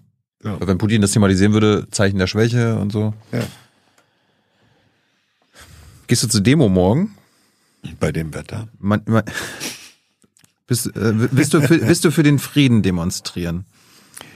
Äh, Alice Schwarzer und Sarah Wagenknecht haben ja aufgerufen. ja, aber über dieses Manifest reden wir jetzt nicht, ne? Bitte. Nein. Nee. Aber ist es, ist es so, hast du es gelesen? Ich habe es mal quer gelesen. Ähm, Ich meine, es gibt ja auch Kollegen von dir, mit denen du vielleicht Podcasts machst, die sagen, das ist quasi so russisches Narrativ. Ja. Ich habe mal reingeguckt, also da steht ja zum Beispiel, die von Russland brutal überfallene ukrainische Bevölkerung braucht unsere Solidarität. Ja. Ich weiß nicht, ob das Putin Aber nicht mit Waffen. äh, Ne? Oder verhandeln heißt nicht kapitulieren, was Ja. auch Aber steht da nicht auch drin, Schluss mit den Waffenlieferungen? äh, wir fordern den Bundeskanzler auf, die Eskalation der Waffenlieferung zu stoppen. Ist was anderes als gegen Waffenlieferung zu sein. Ja, aber was heißt denn die Eskalation der Waffenlieferung? Heißt keine Ja. mehr liefern, oder? Ja, oder keine Kampfjets mehr. Darüber haben wir ja auch gerade geredet. Über die- Über die Eskalationstreppe haben wir gerade ja, geredet. doch. Also, dann kann man sich's einfach machen. Die Frage Kampfjets richtet sich nicht an Deutschland. Also dann stoppt der Kanzler ja diese Eskalations, die Eskalation der Waffen. Ist doch lächerlich. Sorry. Ich sag doch nur. Nur weil keine deutschen Kampfjets zur Debatte stehen. Also im Grunde genommen wird ja dem Westen die Eskalation vorgeworfen. Vielleicht kommt die Eskalation vom Angreifer aus? Nur so mal als Gedankenspiel? Das steht, glaube ich, außer Frage, oder? Ja, aber nach diesem Demoaufruf nicht. Ich will die jetzt auch nicht verteidigen. Hier, die, Nee, okay, Wagenknecht- also die Wagenknechts und Schwarze. Aber ich habe das Gefühl, dass die andere Seite, also auch mit, also mit Diffamierung arbeitet, egal, also, weißt du, es wird sofort raufgekloppt und das ist doch Putin-Narrativ. Äh, Wir, wir haben gerade darüber gesprochen, dass es normal ist, Angst zu haben vor einem Ja. Weltkrieg und einem dritten Weltkrieg. Und wenn man das irgendwie äußern will und irgendwie eine Petition starten, also Ja, die meisten der- sind ja auch hilflos. Ja, Und dann immer gleich raufzudreschen mit, ja, das, das will Putin, ist ja auch nicht hilfreich. Naja, trotzdem sind natürlich diese Art der Forderungen, die besagen, hört auf, die Ukraine zu unterstützen. Das sagen sie aber nicht. Sie formulieren es anders. Hm. Das ist wieder eine Interpretationssache. Ich verstehe so, dass sie sagen, hört auf, die Ukraine zu unterstützen. Weil damit verlängert ihr nur diesen Krieg. Mhm. Aber darüber wollen wir jetzt nach zweieinhalb Stunden. Richtig. Ich habe noch, lassen wir zum Ende kommen, meine Stimme. Genau. Mensch. Pass auf, hier ein paar Zuschauerfragen kannst du bestimmt schnell beantworten. Liesborn fragt, was hältst du von der Taktik der Eskalation, um zu deeskalieren? Also von einem einmaligen atomaren Erstschlag als Warnung vor einem echten Nuklearkrieg. Das ist die russische Doktrin. Ja, Escalate to de-escalate. ja. Gar nichts. Warum? weil damit dieses zum Glück immer noch vorhandene Tabu des Nuklearwaffeneinsatzes durchbrochen würde. Aber es gab ja schon Nuklearwaffeneinsatz. Es gab einen und dann nicht mehr. Zwei. Hiroshima Ja gut, okay, also Hm. ja. Und seitdem haben und damals war es eine andere Situation. Es gab nur eine Nation, die die Atombombe hatte damals. Seitdem haben sich alle Staaten, die Atomwaffen haben, daran gehalten, sie nicht einzusetzen. Und dabei sollte es bitte auch bleiben. Bis sie irgendwann mal eingesetzt werden. Es sollte dabei bleiben, dass es ein Tabu bleibt. Alexander fragt, was passiert deiner Meinung nach, wenn Putin stirbt? Endet der Krieg? Ah. Endet der Krieg oder übernimmt jemand die Führung, der mindestens genauso schlimm ist? Ich fürchte, es würde jemand übernehmen, der uns vielleicht auch nicht passt. Also ich weiß es nicht, aber zu glauben, Putin weg, alles gut, scheint mir zu, zu naiv. Dann die Frage, es gibt ja auch Deutsche und andere Europäer und auch Amerikaner, die freiwillig in der Ukraine kämpfen, angeblich oft mit rechtsextremen Hintergrund. Wie beurteilst du das? Es gibt welche Deutsche, glaube ich, relativ wenig. Äh, mit dem rechtsextremen Hintergrund bin ich mir nicht so sicher. Der Punkt ist, ähm, das sind ja die, die von Russland immer als Söldner bezeichnet werden. Äh, mit der Drohung, äh, wir hängen die auf oder die, das sind Verbrecher. Äh, man kann natürlich sagen, wenn sie in die Streitkräfte der Ukraine integriert sind, sind es eben keine Söldner. Es ist um diese Freiwilligen aus anderen Ländern sehr viel ruhiger geworden. Das war in der Anfangszeit des Krieges ein recht großes Thema. Da gab es dann auch Berichte, die sammeln sich in Polen und gehen dann gemeinsam über die Grenze, werden ausgebildet. Mhm. Darum ist es ziemlich ruhig geworden. Also ich glaube, es spielt keine wirklich große Rolle. Es kommen immer so einzelne Punkte hoch. Zum Beispiel gab es neulich Berichte, dass äh, ein Amerikaner, der aber nicht als Kämpfer dort war, sondern als Sanitäter, der mit so einer Organisation medizinische Hilfe leistet, dass der gezielt von russischen Soldaten mit, einem, mit einer Rakete angegriffen wurde, dass die also auf dessen, auf seine Gruppe und auf sein Fahrzeug gezielt eine kleine Rakete abgefeuert haben, also eine Panzerabwehrrakete, was ein Kriegsverbrechen wäre. Ähm, also ich halte das inzwischen nicht mehr für ein bedeutsames Thema. Dann kommunizieren russische Soldaten noch immer über ungesicherte Netzwerke, wie es zu Anfang des Krieges anscheinend häufig der Fall war.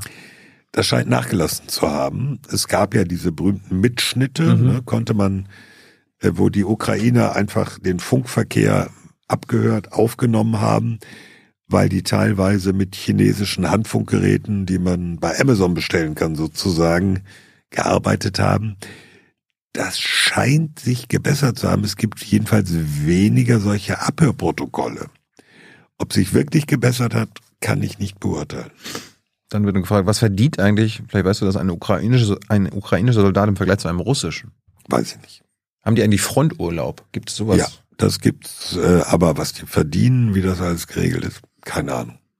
Und äh, falls es, ich weiß jetzt nicht, was im Publikum so die Stimmung war, falls es erwartet wurde, wir reden auch noch über die Bundeswehr und das Sondervermögen. Das machen wir ein andermal, Thomas, ne? Da können wir jetzt nämlich nochmal zwei Stunden anschließen. Ich wollte gerade sagen. Irgendjemand hat geschrieben, ich soll mal leichte, nee, mittlere Kräfte erklären. Jungs, andermal. Wenn ihr wollt, dass ich nochmal wieder kommen soll, schreibt es dem Tilo. Dann komme ich auch ein 33. Mal, wäre eine Schnapszahl. Wäre doch eine Idee. Dann reden wir über mittlere Kräfte. Ich meine, Junge Naiv kann man ja mit freiwilligen Geldgeschenken unterstützen oder spenden. Mhm. Äh, Zuwendung. Wie ist das bei Augen geradeaus? Kann man deine Arbeit, wenn man sagt hier, ey. Ja, kann man. Steht auf der Webseite augengeradeaus.net. Da kann man auch gucken, wie man meine Arbeit unterstützen kann. Und letzte Frage kommt von Jeremy. Er schreibt, hast du eine Buchempfehlung zum Krieg? Uh, bin ich, tue ich mich ein bisschen schwer. Weil, weil du nicht liest? Weil ich nicht lese, ich komme gar nicht zum Lesen. es gibt diverse Bücher über Putin, über Russland, die in der Anfangszeit des, Krieg, äh, über, ähm, des Krieges geschrieben wurden oder vielleicht sogar teilweise davor. Ein Buch über den Krieg selbst habe ich bis jetzt noch nicht gesehen. Du hast doch Clausewitz vorhin empfohlen. das ist nichts, was man empfiehlt. Nee? Na, Clausewitz lesen ist für, für, für die Nerds und die, die wirklich da rein wollen. Also ich warte, warte eigentlich drauf. Ich habe es vielleicht noch nicht gesehen, noch nicht gefunden.